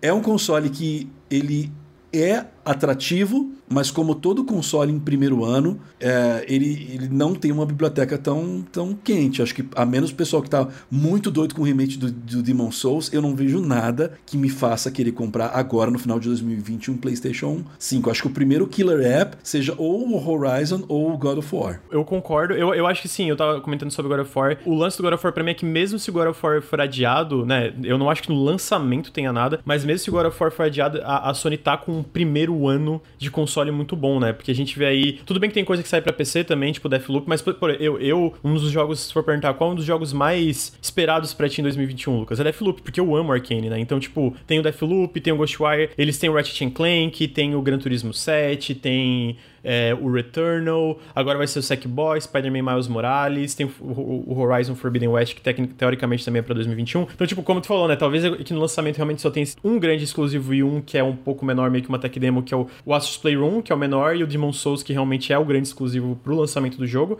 Eu não acho que é o bastante para mim para eu comprar um console, né? Eu tô comprando realmente por causa da parte de, ah, tem que cobrir o PS5, etc, né? Eu concordo que ela tem que investir um pouco mais em serviço, porque, cara, pelo menos assim, ó, vendo da perspectiva do, do brasileiro, né, cara? 350 reais é proibitivo, é muito alto. É. E a gente sabe que vai ser o novo padrão, né? tipo, o próprio Demon Souls já é 350 reais. Todos os jogos exclusivos de, da, da, próxima geração Next Gen, se eu não me engano, vão ser 70 dólares a, a, a esses Triple A's e tal, né? Eu acho que seria inteligente da parte dela, né? Olha, quem sou eu para dizer, mas eu acho que seria essencial ter essa parte de serviço. A gente vê um pouco a PS Now, né? Agora tu pode, se não me engano, baixar os jogos de jogo offline se tu assina no PlayStation mesmo. Não sei se eu tô falando besteira, mas que eu lembre é uma coisa assim. Mas ainda, né? É isso mesmo. É, é isso é. mesmo? É. Você não tem custo adicional. Você, é, se você for assinante da Plus, você chega no PlayStation 5 e você já tem esses 18 jogos é, de cara pra você jogar. É, não, é só, isso é o PlayStation Plus Collection, né? Que vai ter no, no lançamento. Eu tava falando da, da PlayStation isso. Now, que é aquele negócio de assinatura da Sony, ah, onde ah, tem desculpe, vários jogos. Desculpe, sim, sim, sim. Okay. É, o PlayStation Now não, não tem no Brasil ainda, né?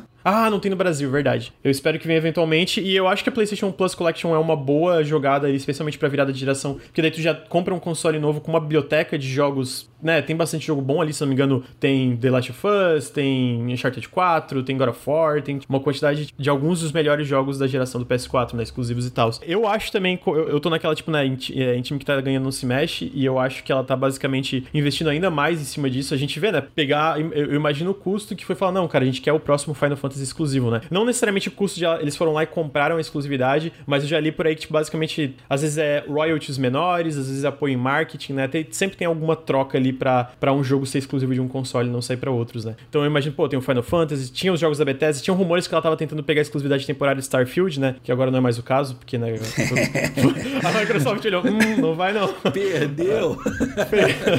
é, então, eu acho que hoje a gente, é, nessa geração, a gente vai ver um Xbox, no geral, vendendo mais, mas eu acho que a líder da geração ainda vai ser a Sony com o PlayStation 5. Pelo menos é o que tudo indica até agora, né? Eu concordo contigo quando fala que o Killer App ali não tem do. né? Tipo, é basicamente o. O Demon Souls não é o bastante para vender o console, mas eu acho que o primeiro ano tá muito forte. Eu tô contigo que eu, eu quero ver ela arriscando um pouco mais. Ela tá apostando muito no que já funciona, eu, não acho, eu acho isso certo, mas eu acho que tem que dar uma. A palavra não é diversificada, mas sabe? Tipo, talvez investir um pouco mais no PS Now, tentar umas coisas. A gente vê ela também falando que vai lançar coisas para PC, né? Tipo, saiu o Horizon, ela falou que pretende lançar talvez a biblioteca, não no lançamento, eu acho isso muito difícil, mas da biblioteca da, da geração anterior. Até porque, né, ela lança o Horizon e fala aí, ó, o Horizon 2, exclusivo do novo PlayStation e tal, né? Do, dos dois e tal. Então é uma estratégia boa. Eu acho que no mundo ideal, é, eu não sou jogador de PC, né? Mas tomando as dores de quem gostaria de jogar no PC as coisas uhum. é, que a Sony produz nos seus estúdios first party. No mundo ideal, eu vejo a Sony lançando um ano após o lançamento no seu console PlayStation os jogos. Então, sei lá, lançou o Horizon, aí deu um ano, vai para lá. Lançou um God of War, é, enfim, um, próximo, né? Acho que seria legal porque ela não perderia, né, o hype, as vendas que essa coisa do, do hype do marketing faz no console. A pessoa ainda precisaria experimentar é, esse jogo no console se ela quisesse jogar no lançamento. E por outro lado, ela também ganharia, né? Porque a estratégia da Microsoft é essa. A Microsoft não está muito interessada em exclusivo, né? Ela está interessada em,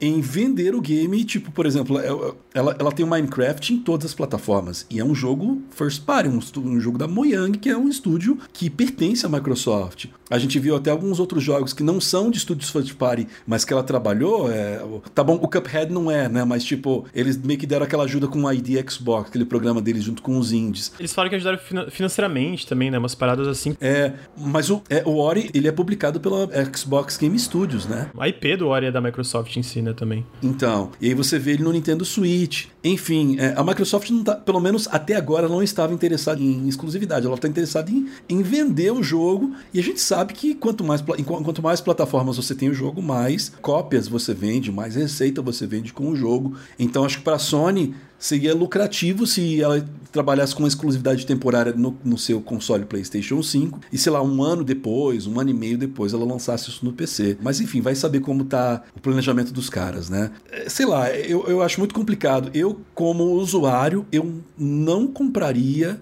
talvez eu compre antes do planejado porque eu trabalho com conteúdo também, mas como usuário eu não compraria é, nenhum dos consoles agora nesse primeiro ano, eu esperaria vir coisas mais indispensáveis para a biblioteca. É, eu, eu acho justo. É, já vou passar a bola para o Henrique também. Eu queria saber sobre a capacidade do, do, É porque, tipo assim, a gente viu muito no marketing da, da, da, Sony e nas apresentações do Mark Cerny, né, que foi o arquiteto por trás do PlayStation 5 e do PlayStation 4 também, que ele fala muito sobre o SSD, sobre as capacidades, sobre o loading, sobre como o SSD vai ajudar a, os jogos no geral. Eu acredito que isso é verdade, sim, eu acho que isso vai acontecer, mas eu vi um. que eles fizeram um grande OS sobre isso, né, sobre as capacidades, sobre, sobre os loading, sobre como isso vai ajudar na parte de desenvolvimento de jogos, sei lá, mundo aberto, etc. Ou, ou não necessariamente, né. Mas a gente, eu lembro que teve um grande away em relação a isso na, na, nas demos do Ratchet Clank, que eu acho que é uma coisa. De fato, eu acho que o Ratchet Clank novo tá impressionante, mas eu acho um pouco.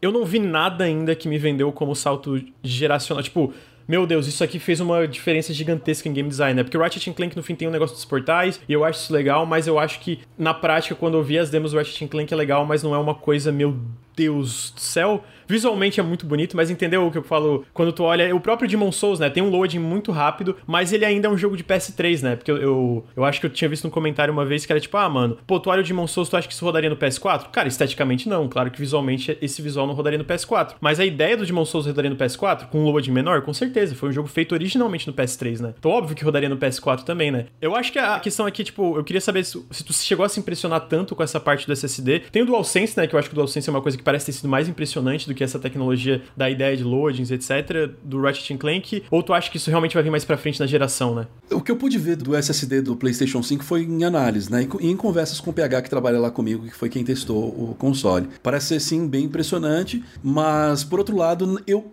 ainda não vi nada que o Xbox Series X e S não faça em termos de SSD. Porque, inclusive, foi a coisa que mais me impressionou. Eu esqueci de falar quando a gente estava falando do console, é, do, do Series S, mas é muito impressionante o que o SSD pode fazer. É assim, é, é, é um negócio inimaginável uh, até alguns anos atrás. Mesmo quando você joga com SSD no PC. Eu jogo bem de vez em quando no meu PC e eu uso SSD já faz vários anos. Mas é um outro rolê. Tem o Quick Resume, né? Que é um negócio que.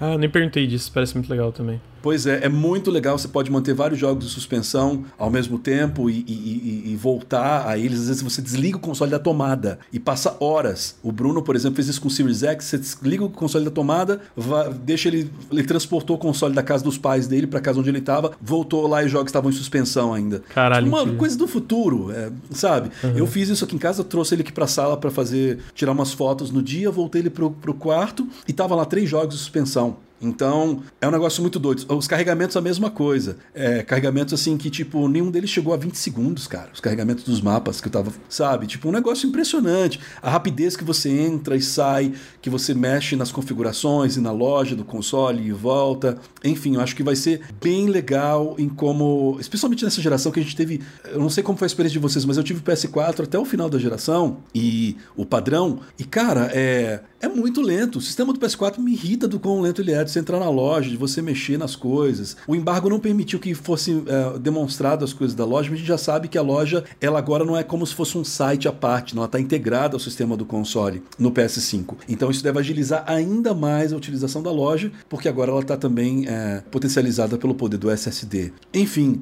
eu acho que o SSD vai ser bem bacana. O que você falou sobre o Ratchet Clank, ele também tem essa coisa do tech demo, né? Tipo, ele é para mostrar a mesma possibilidade do que, que o SSD pode fazer. Mas a gente não viu muito em termos de design, de game design, de como, tirando esse lance de, ah, beleza, entrei no mundo, saí no mundo com a rapidez, como que o SSD vai mudar a forma de jogar, a, além da própria rapidez, de como é dinâmico, de como algumas coisas mascaradas de loading que a gente via dentro do game design, como que isso pode de fato jogar uma coisa e, e, e eh, pode fazer a gente jogar um game e sentir, putz, isso aqui é diferente, isso aqui foi projetado de uma forma diferente. Então eu tô muito curioso para saber como isso vai acontecer. A gente sabe que isso não acontece muitas vezes de cara, né? Os caras vão descobrir, vão pensar, vão, vão refletir como uh, eles podem usar essas novas tecnologias para fazer o jogo ser uma experiência completamente diferente, para não ser só uma gimmick, para ser um, um negócio realmente uma experiência integrada que te faça jogar videogame de uma forma que fosse impensável até alguns anos atrás. Mas eu acho que tem coisas muito interessantes por vir. Eu tô muito positivo em relação a isso, só por esse gostinho que eu tive com o, o SSD nesse console mais básico, né? Pra deixar bem claro para quem tá escutando o que tá vendo, eu acho que o novo, o novo Ratchet Clank parece muito bom. O jogo parece muito legal mesmo. Só que é mais porque eu lembro que teve todo. É aquele negócio de console war, né? Tipo, ah, tudo é, nossa, olha o que o SD pode fazer. Eu fiquei, cara, isso aqui é legal, mas isso aqui não. Entendeu? Isso aqui não é o salto que. Não, pra, pra, pra ser bem justo, né? Tipo, teve um destaque maior na, no marketing da Sony, mas na do Microsoft também tem, né? Do SSD e do poder e etc. E de fato, para mim foi tipo, ah, eu acho que isso vem no futuro, mas é o que o Henrique falou um pouco mais cedo. Eu acho que isso vem no futuro, né? Quando eles estiverem mais familiarizados com SSD, quando eles estiverem mais familiarizados com, com o hardware dos consoles, etc, né? Dito isso, eu acho que não tem um problema em relação a não ter um grande salto de game design por enquanto, porque só a parte dos loadings serem muito mais rápidos, isso já é uma coisa muito boa, né? Eu vi na, na tua análise que tu fala um pouco do Gears, eu acho que é tipo menos de 10 segundos. É uma parada, não sei se é 10, 12, 12 segundos. É, o Gears, eu só fiquei é, um pouco, eu fiquei confuso por que, isso aconteceu, mas o Gears ele foi o único jogo que ele demorou a mesma quantidade de tempo para carregar da execução até entrar no menu em que eu de fato podia controlar, né, usar o, o cursor ali. Ele demorou o mesmo tempo no Xbox base, no Xbox One padrão e no Xbox Series S. Eu achei estranho, mas quando você entra no game, a diferença era brutal. Era um negócio assim, é, não vou lembrar agora os números exatos, mas ele demorava acho que 11 segundos no Series S e, sei lá, três, quatro vezes mais no, no, Xbox One padrão. Então era um negócio muito mais rápido. Eu só achei estranho que para você começar o jogo, e eu só vi isso no Gears acontecendo, demorava o mesmo tempo do Xbox One. Mas os outros jogos a mesma coisa, tipo, super rápido. Clicou, os indies, meu Deus do céu, clicou, tá no jogo. Sim. Eu acho que essa geração um pouco.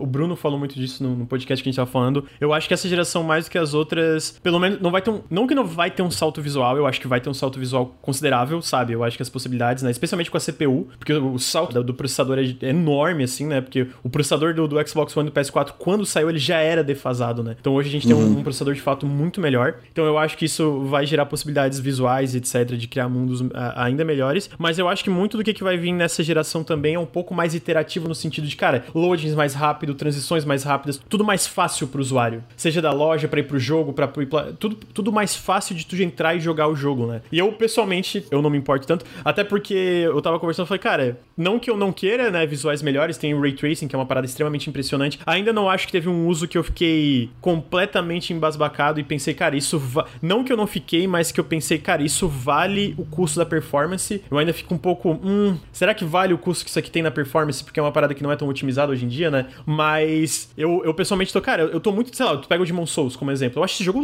do, do PS5, né, tá lindo, tá tipo muito bonito. Eu acho que tem todo o debate da parte artística, né, mas sim, visualmente tu olha, cara, realmente tá, pra mim tá um espetáculo. E eu tô satisfeito aqui, tá ligado? Não precisa ir muito além disso, assim. Talvez o Lucas daqui 5 anos fale, não, precisava assim, eu tava falando merda lá atrás. Mas hoje eu olho e fico, cara, eu tô satisfeito se for. Se, se os avanços vão vir através do game design, de loadings mais rápidos, de um monte de outras coisas, e de performance no geral, que a gente vê jogos, muitos jogos hoje com essa opção de 60 FPS, que é uma coisa que eu pessoalmente valorizo bastante, pô, tá uhum. top, tá ligado? Eu tô muito feliz. Não precisa nem ser, meu Deus, é porque eu acho que teve um salto muito grande do PS2 pro Xbox 360, e eu acho que teve um salto bem grande também do Xbox 360 pro, pro Xbox One, do PS3 pro PS4. E eu não, a, a, gente ainda não tá vendo esse salto, é, essa coisa que tu brilha os olhos, tipo, imediatamente, para mim, nesse do PS4, PS5 e do Xbox One pro Xbox Series, né? Mas eu, eu, eu, pessoalmente estou bem contente, assim. Eu queria saber. Porque eu, eu sei que tá chegando a hora, eu acho. Eu queria saber um pouco a tua opinião, Guilherme. Eu concordo com você. Eu acho que a gente tem sempre que manter em mente no início é meio complicado você ver esse salto, né? Eu lembro os próprios jogos de lançamento do PS4 e do Xbox One. Beleza, Rise era, tinha um nível de fidelidade né, visual ali interessante. O, o Infamous tinha muita partícula, que era uma coisa que eles tinham. Nossa, olha quantas partículas a gente tem aqui no início. Mas uh,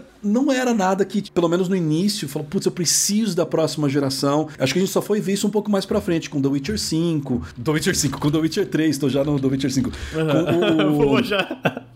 O The Order 1886, que é um jogo, foi uma grande decepção de forma geral, mas é um jogo muito bonito para 2015 e de fato eles usaram isso. Naquele momento eu vi, putz, os caras realmente, isso aqui tem cara de next gen. Mas acho que sempre demora um ano ou dois para o negócio engrenar. O que eu acho que vai fazer muita diferença agora é mais uma vez o lance do SSD é, e do Ray Tracing. Eu fui, joguei durante a minha experiência um jogo que ele já tem em outros consoles, ele saiu no Switch, ele já tem no Xbox One e tal, chama The Tourist. É um jogo indie é, em voxel art. E esse jogo ele estava rodando em 120 FPS com ray tracing no Xbox Series S. Já de cara, ele, acho que foi o único jogo que eu pude testar que já tinha de cara o ray tracing. E cara, assim, eu fui olhar ima as imagens dele no Switch, que obviamente, né, já é um, um hardware uh, defasado, defasado, em relação a né? Ele é um jogo que a experiência dele tá focada em outra coisa. E, mano, era gritante, era um negócio assim absurdo. Tipo, o que eu, quando eu pegava os 1440p com ray tracing, com 120 FPS, falei, meu Deus do céu, era muito gritante. É, eu acho que vai demorar um pouco até a gente realmente ver aquelas coisas assim, de tipo, como os caras estão entendendo como funciona o hardware, o que, que eles têm de opção para implementar isso no gameplay. É, acho que o que vai vir de cara agora, e tem sempre a, as gimmicks, né, que vêm nessa,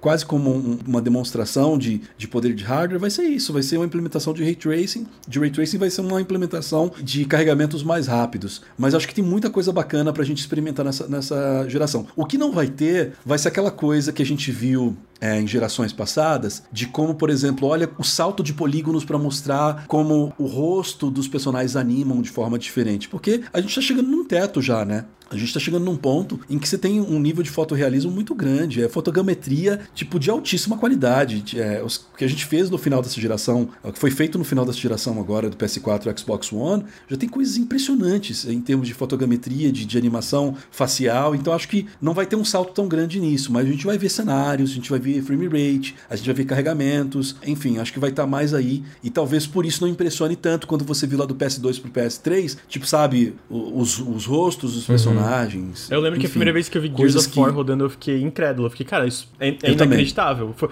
eu lembro, tipo, é, é, é, clara a minha memória que eu tava na, numa loja aqui, que eu, aqui de Criciúma de Jogos, e eles botaram, falaram, Lucas, tem que, tem que ver isso aqui. Botaram o Gears rodando, eu fiquei, cara, o que que eu tô. Daí depois eles mostraram, eu lembro que foi o Fight Night uh, de, de boxe, eu fiquei, cara isso aqui é inacreditável, tá ligado? E obviamente, especialmente conforme a gente vai entrando na cobertura de jogos e vai acompanhando mais de perto, a gente fica menos impressionável, né? Mas eu tenho certeza que mesmo se fosse hoje, e hoje fosse salto do PS2 pro PS3 do Xbox pro Xbox 360, eu ficaria tão impressionado quanto. Né? E eu falo que eu não fico tão impressionado hoje com esse salto, mas eu, para mim eu não vejo problemas nisso, né? É aquele negócio como. É, é, tipo, é normal e vão vir coisas mais impressionantes conforme vem pra geração. E eu acho que até o próprio Ray Tracing vai ter usos mais interessantes, porque eu lembro que, apesar de eu não ter visto o Miles Morales, eu achei, cara, realmente fica.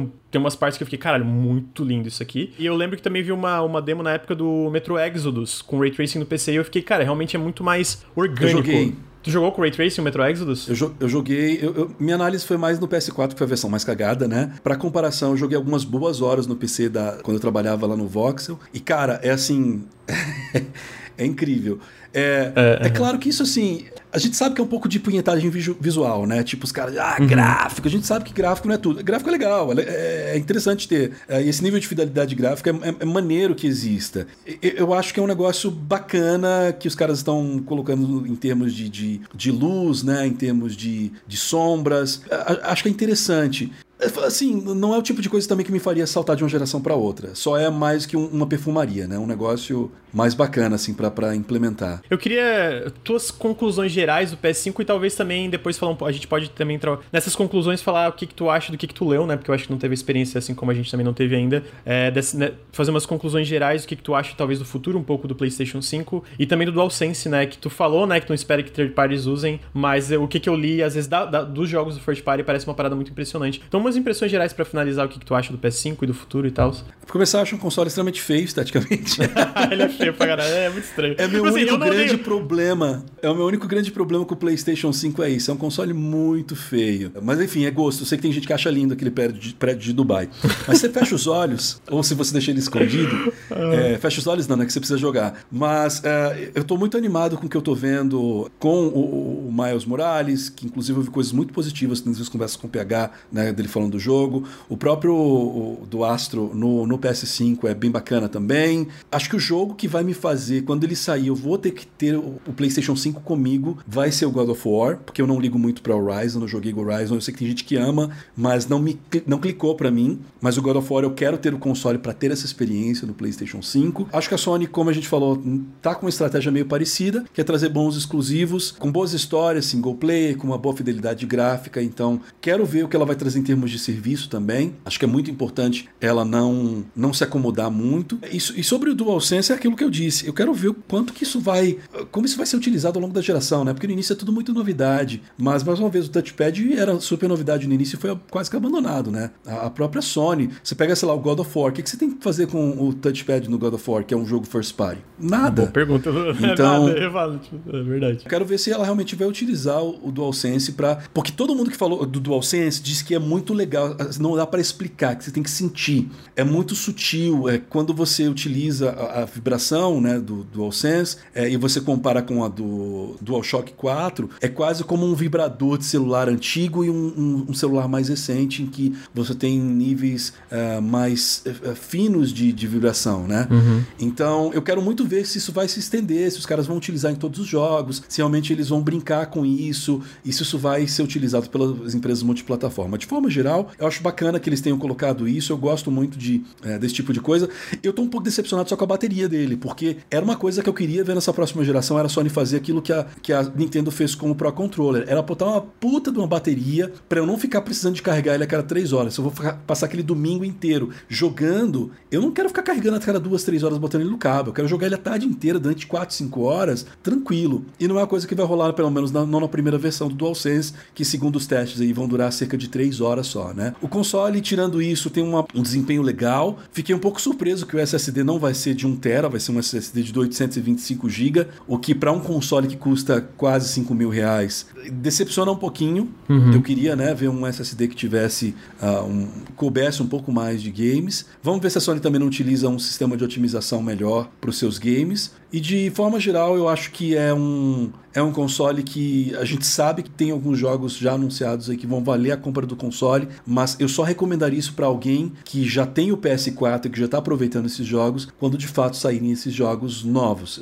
Saiu o God of War, o próximo God of War, quando sair o próximo Horizon, para você aproveitar eles 100%, apesar de ser cross-gen.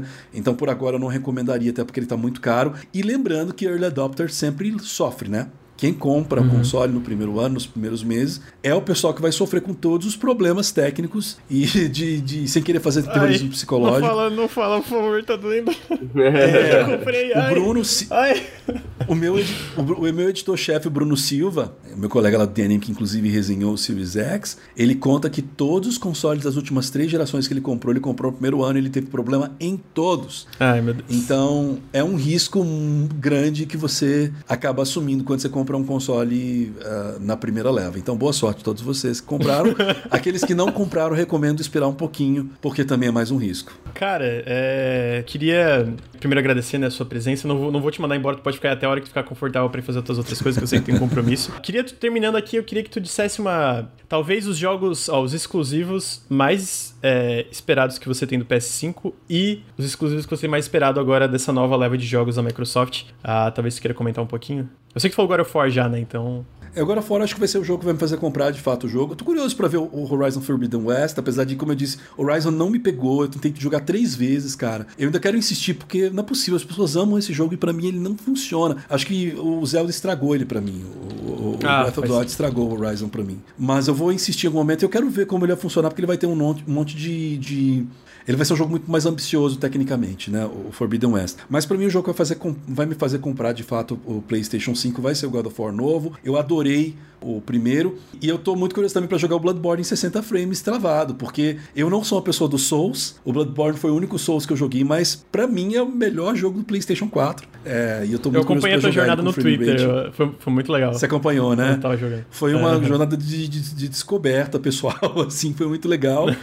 e do, do, do Xbox Series, é, eu vou querer jogar o Halo Infinite quando ele sair, logo de cara. Eu sou super fã de Halo, falei, né, ao longo do início do, do podcast, mas eu tô muito curioso também com as as coisas da Bethesda. É, eu sei que vai demorar muito para sair ainda o próximo Elder Scrolls. O Skyrim é um dos meus jogos preferidos da vida. Tô curioso para saber o que eles vão fazer com o próximo. Essa semana passada agora saiu uma novidade de que a Bethesda ia fazer a minha atualização que eles já fizeram na engine deles, na Creation. Graças a Deus, porque os caras eh, já na época do Fallout 4, era um jogo feio, cara. Um jogo ultrapassado, animações travadas. Então, tá passando da hora deles darem um, um, uma grande atualização nisso daí.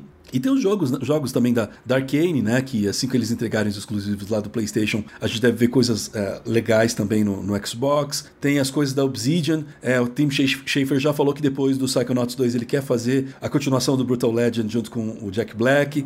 Acho que a The Initiative, né? Que é o próximo estúdio, o estúdio novo que a Microsoft formou. Eu quero saber o que eles têm preparado. A Obsidian tá com esse, essa, esse jogo de fantasia medieval, né? Que eles vão ah, lançar o também. Avowed, o Avowed.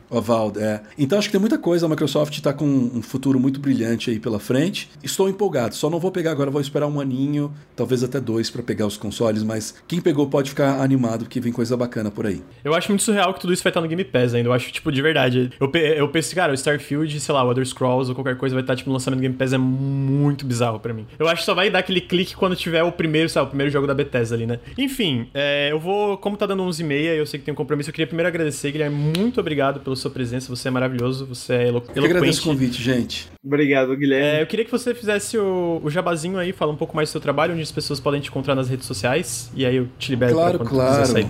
Vocês podem me encontrar no Twitter, no arroba Gui Souza Dias, Souza com Z, Dias com S. Basicamente todas as minhas redes sociais né, são com esse mesmo usuário. E eu produzo vídeos lá no The Enemy. Você pode me encontrar. Todos os sábados eu tenho um programa uh, que eu apresento e que eu escrevo, que é o Ranqueado. É um programa de listas, você pensa, putz, nossa, que, que medíocre, né? Programa de listas, coisa mais batida. Mas a gente tenta fazer com muito carinho, pra, com muita pesquisa, para transformar essa estrutura meio, meio safada do YouTube, que são as listas, em uma coisa mais bacana. É, então a gente tenta trazer, inclusive, alguns temas mais capciosos, assim. E aí eu tô também em diversos debates, né, que entram também no YouTube. Tem a minha análise do Xbox Series S, que entrou nos últimos dias lá no canal também do YouTube. Enfim, eu tô lá no YouTube do DNM, você pode me encontrar sempre por lá. E eu apresento também um podcast diário que é o Ping é um podcast de notícias, ele é focado em hard news sobre games e tecnologia e às vezes também coisas de esportes. É, ele sempre entra tanto no Spotify quanto em todos os outros agregadores de podcasts, de segunda a sábado. no sábado a gente lê os comentários que a gente recebe via e-mail. Então eu tô lá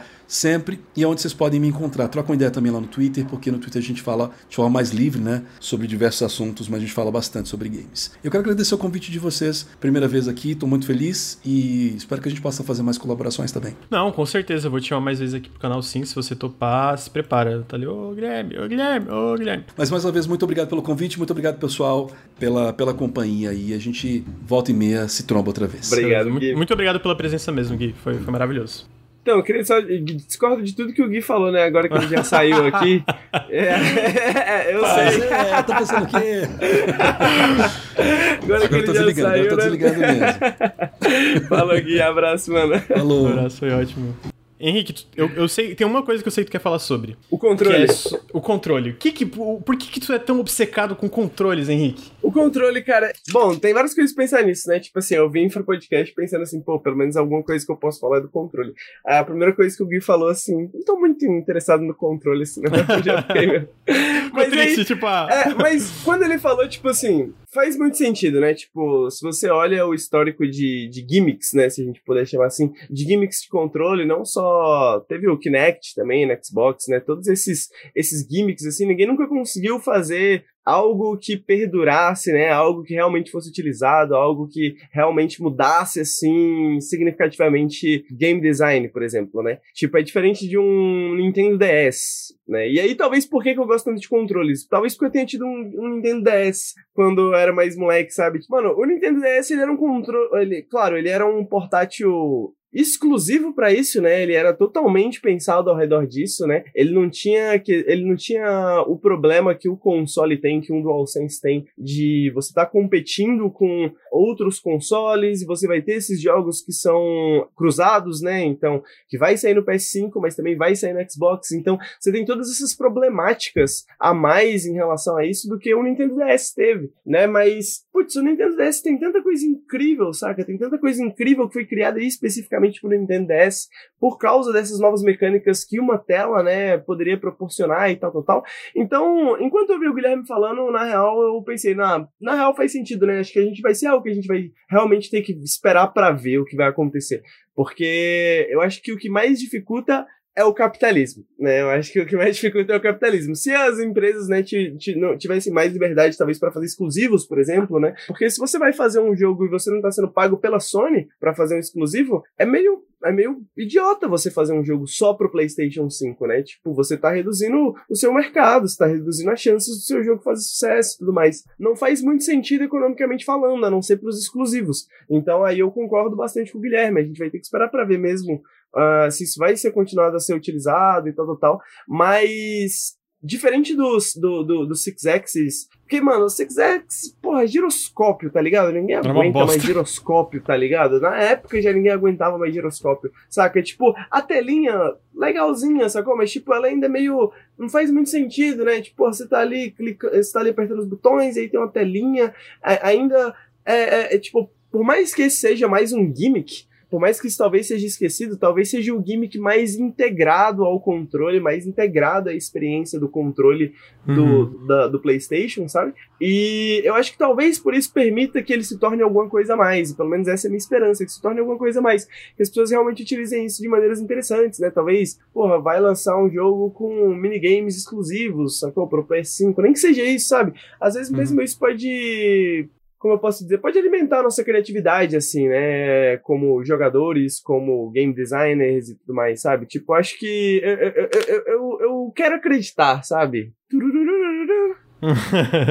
não, mas, mas eu, eu, tô contigo. Tudo que eu li do DualSense parece incrível, na real. Tipo, essa parte é porque, como tu disse, né? É diferente do, do DualShock, é, do Six Aces, que era essa parada de sensor de movimento, ou diferente do próprio esse do, DualShock 4, se não me engano, é o 4, que era esse touchpad mó bosta, que não, sei lá, mano, foda-se esse touchpad, quem que teve essa ideia ruim? A, o, a parada do, do PS5 parece muito mais integrada, tipo, é esse feedback, né? E, tipo é. assim, é um nível de feedback que a galera fala que, cara, muda fundamentalmente a experiência que tem com esses jogos, né? Tipo, é, e os desenvolvedores falam, por exemplo, ah, no, sabe, acho que no Demon Souls Star, quando passa uma flecha do lado do teu personagem, tu sente isso no controle, Como? Eu não sei, eu tô curioso para saber também, né? Quando assim que eu souber, eu vou falar, Henrique, é assim, tá ligado? Mas, é, como tu disse, eu, eu sinto eu torço para, especialmente em exclusivos, que isso continue, mas eu sinto que em jogo, de, um jogo multiplataforma é difícil ser adotado de uma forma mais padrão. E se for, que bom, porque daí se for, esse, tipo, os outros cara, isso aqui a galera gostou tanto que virou, vira um padrão, Talvez a Microsoft Xbox, é forçada né? é, a lançar um controle dessa forma também. E, e, e, mais jogos começam a, a usar isso, né? Porque lá atrás, eu acho que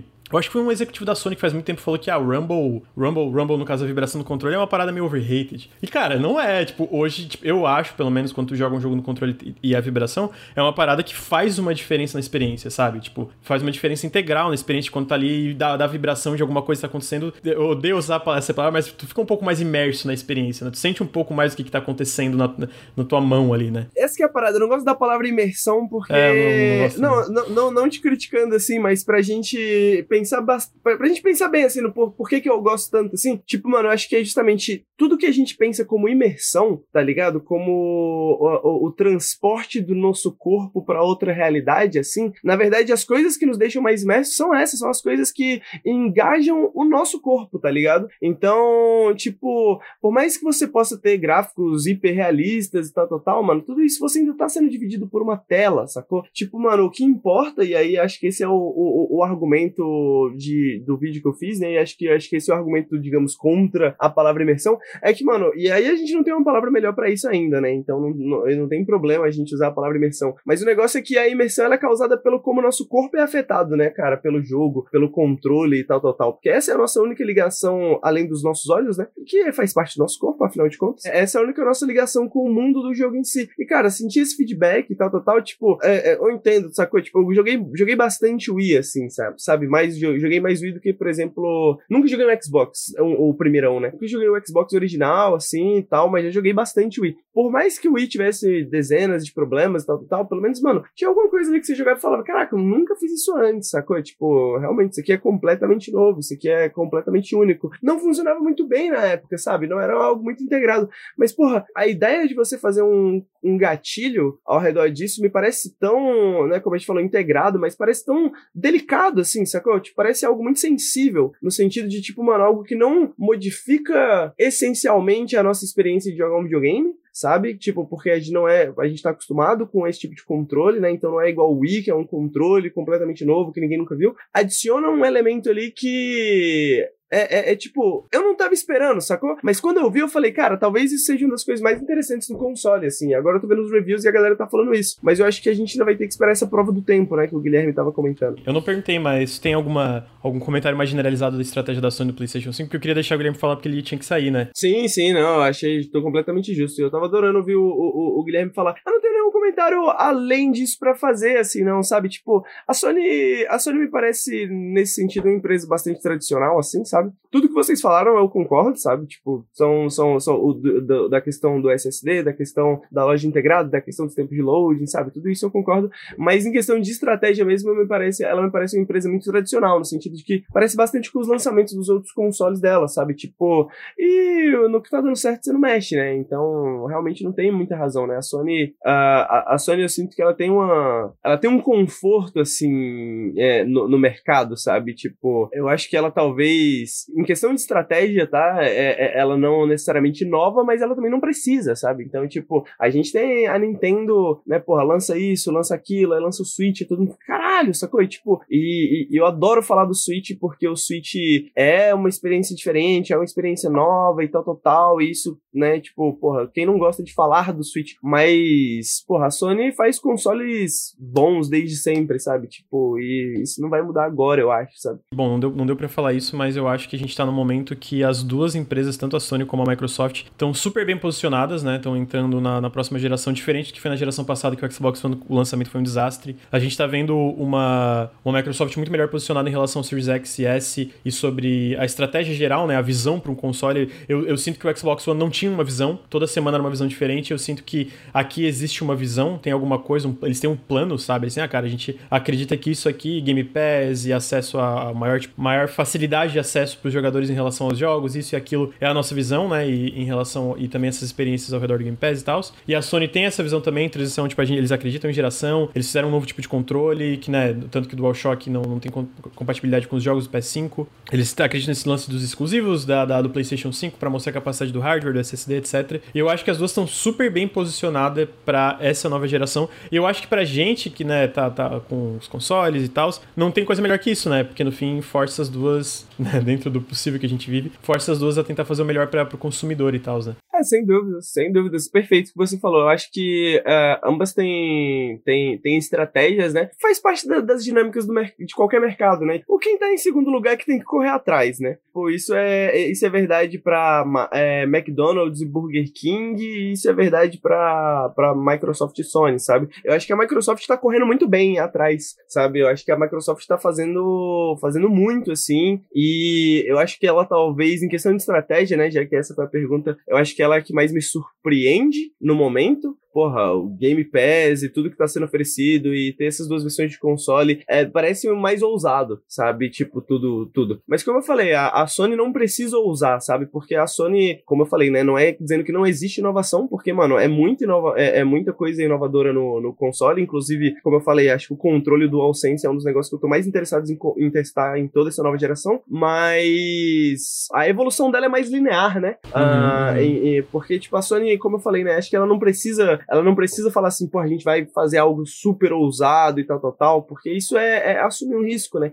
Então, a, a Sony vai delicadamente, aos pouquinhos, linearmente, né? Então, pô, a gente vai oferecer igual, mas melhor, sempre, sabe? Enquanto a Microsoft precisa se diferenciar um pouco mais. Eu acho que ela tá fazendo bastante isso. Eu acho que, porra, o Game Pass é uma das melhores. A gente já tem um podcast inteiro sobre isso, um periscópio, talvez. Uhum. Ou várias coisas sobre isso, na verdade. Mas o Game Pass, porra, como consumidor, né? Como você falou, é uma das melhores coisas que eu adquiri, assim, na, na, na nos últimos anos, sabe? Eu acho que o pessoal que não teve um console da Microsoft nos últimos tempos vai se surpreender muito com, porra, você tá no sábado à noite, sabe? Sem ter o que jogar e abrir o Game Pass e olhar ali e falar, porra, quero jogar isso aqui. É um jogo AAA que saiu há algumas semanas atrás, sabe? Tipo, isso aí isso é, isso é diferente, né, cara? Isso é diferente.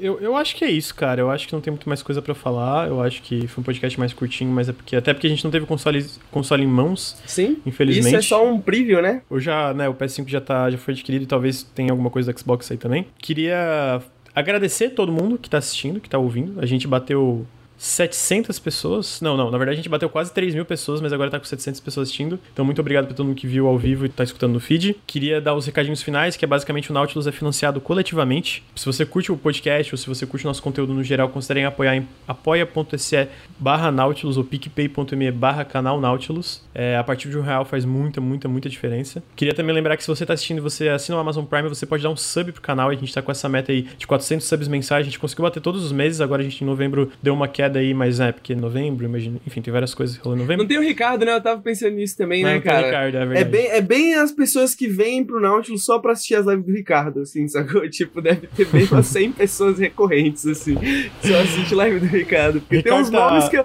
eu só vejo na live do Ricardo, mano. E aí o Ricardo não fazendo live não tem como. Mas daqui a pouco o Ricardo falou que sexta-feira já tá aí pro. Talvez já esteja aí pro, pro periscópio aí de sexta, então fiquem. Fiquem esperando, fiquem prontos pro retorno do Ricardo. É, o retorno do Ricardo é muito Nossa, bom. Nossa, eu, eu, tenho até medo, Lucas. Eu tenho até medo, sabia?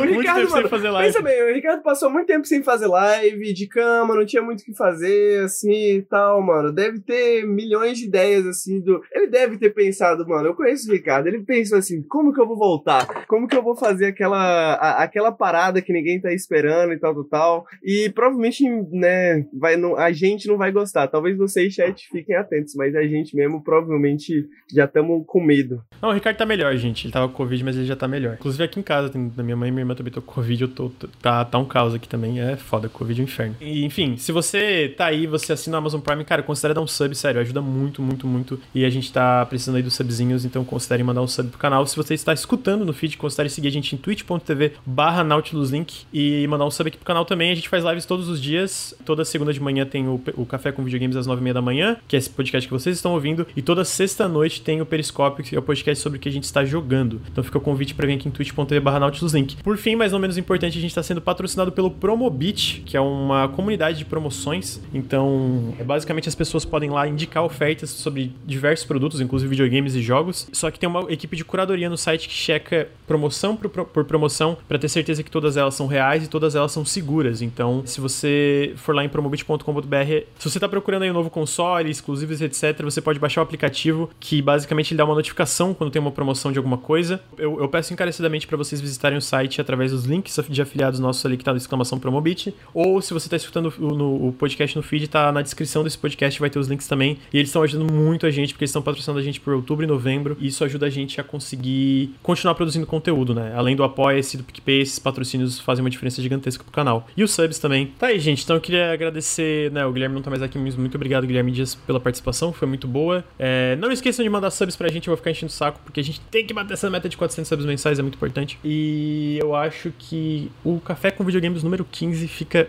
por aqui.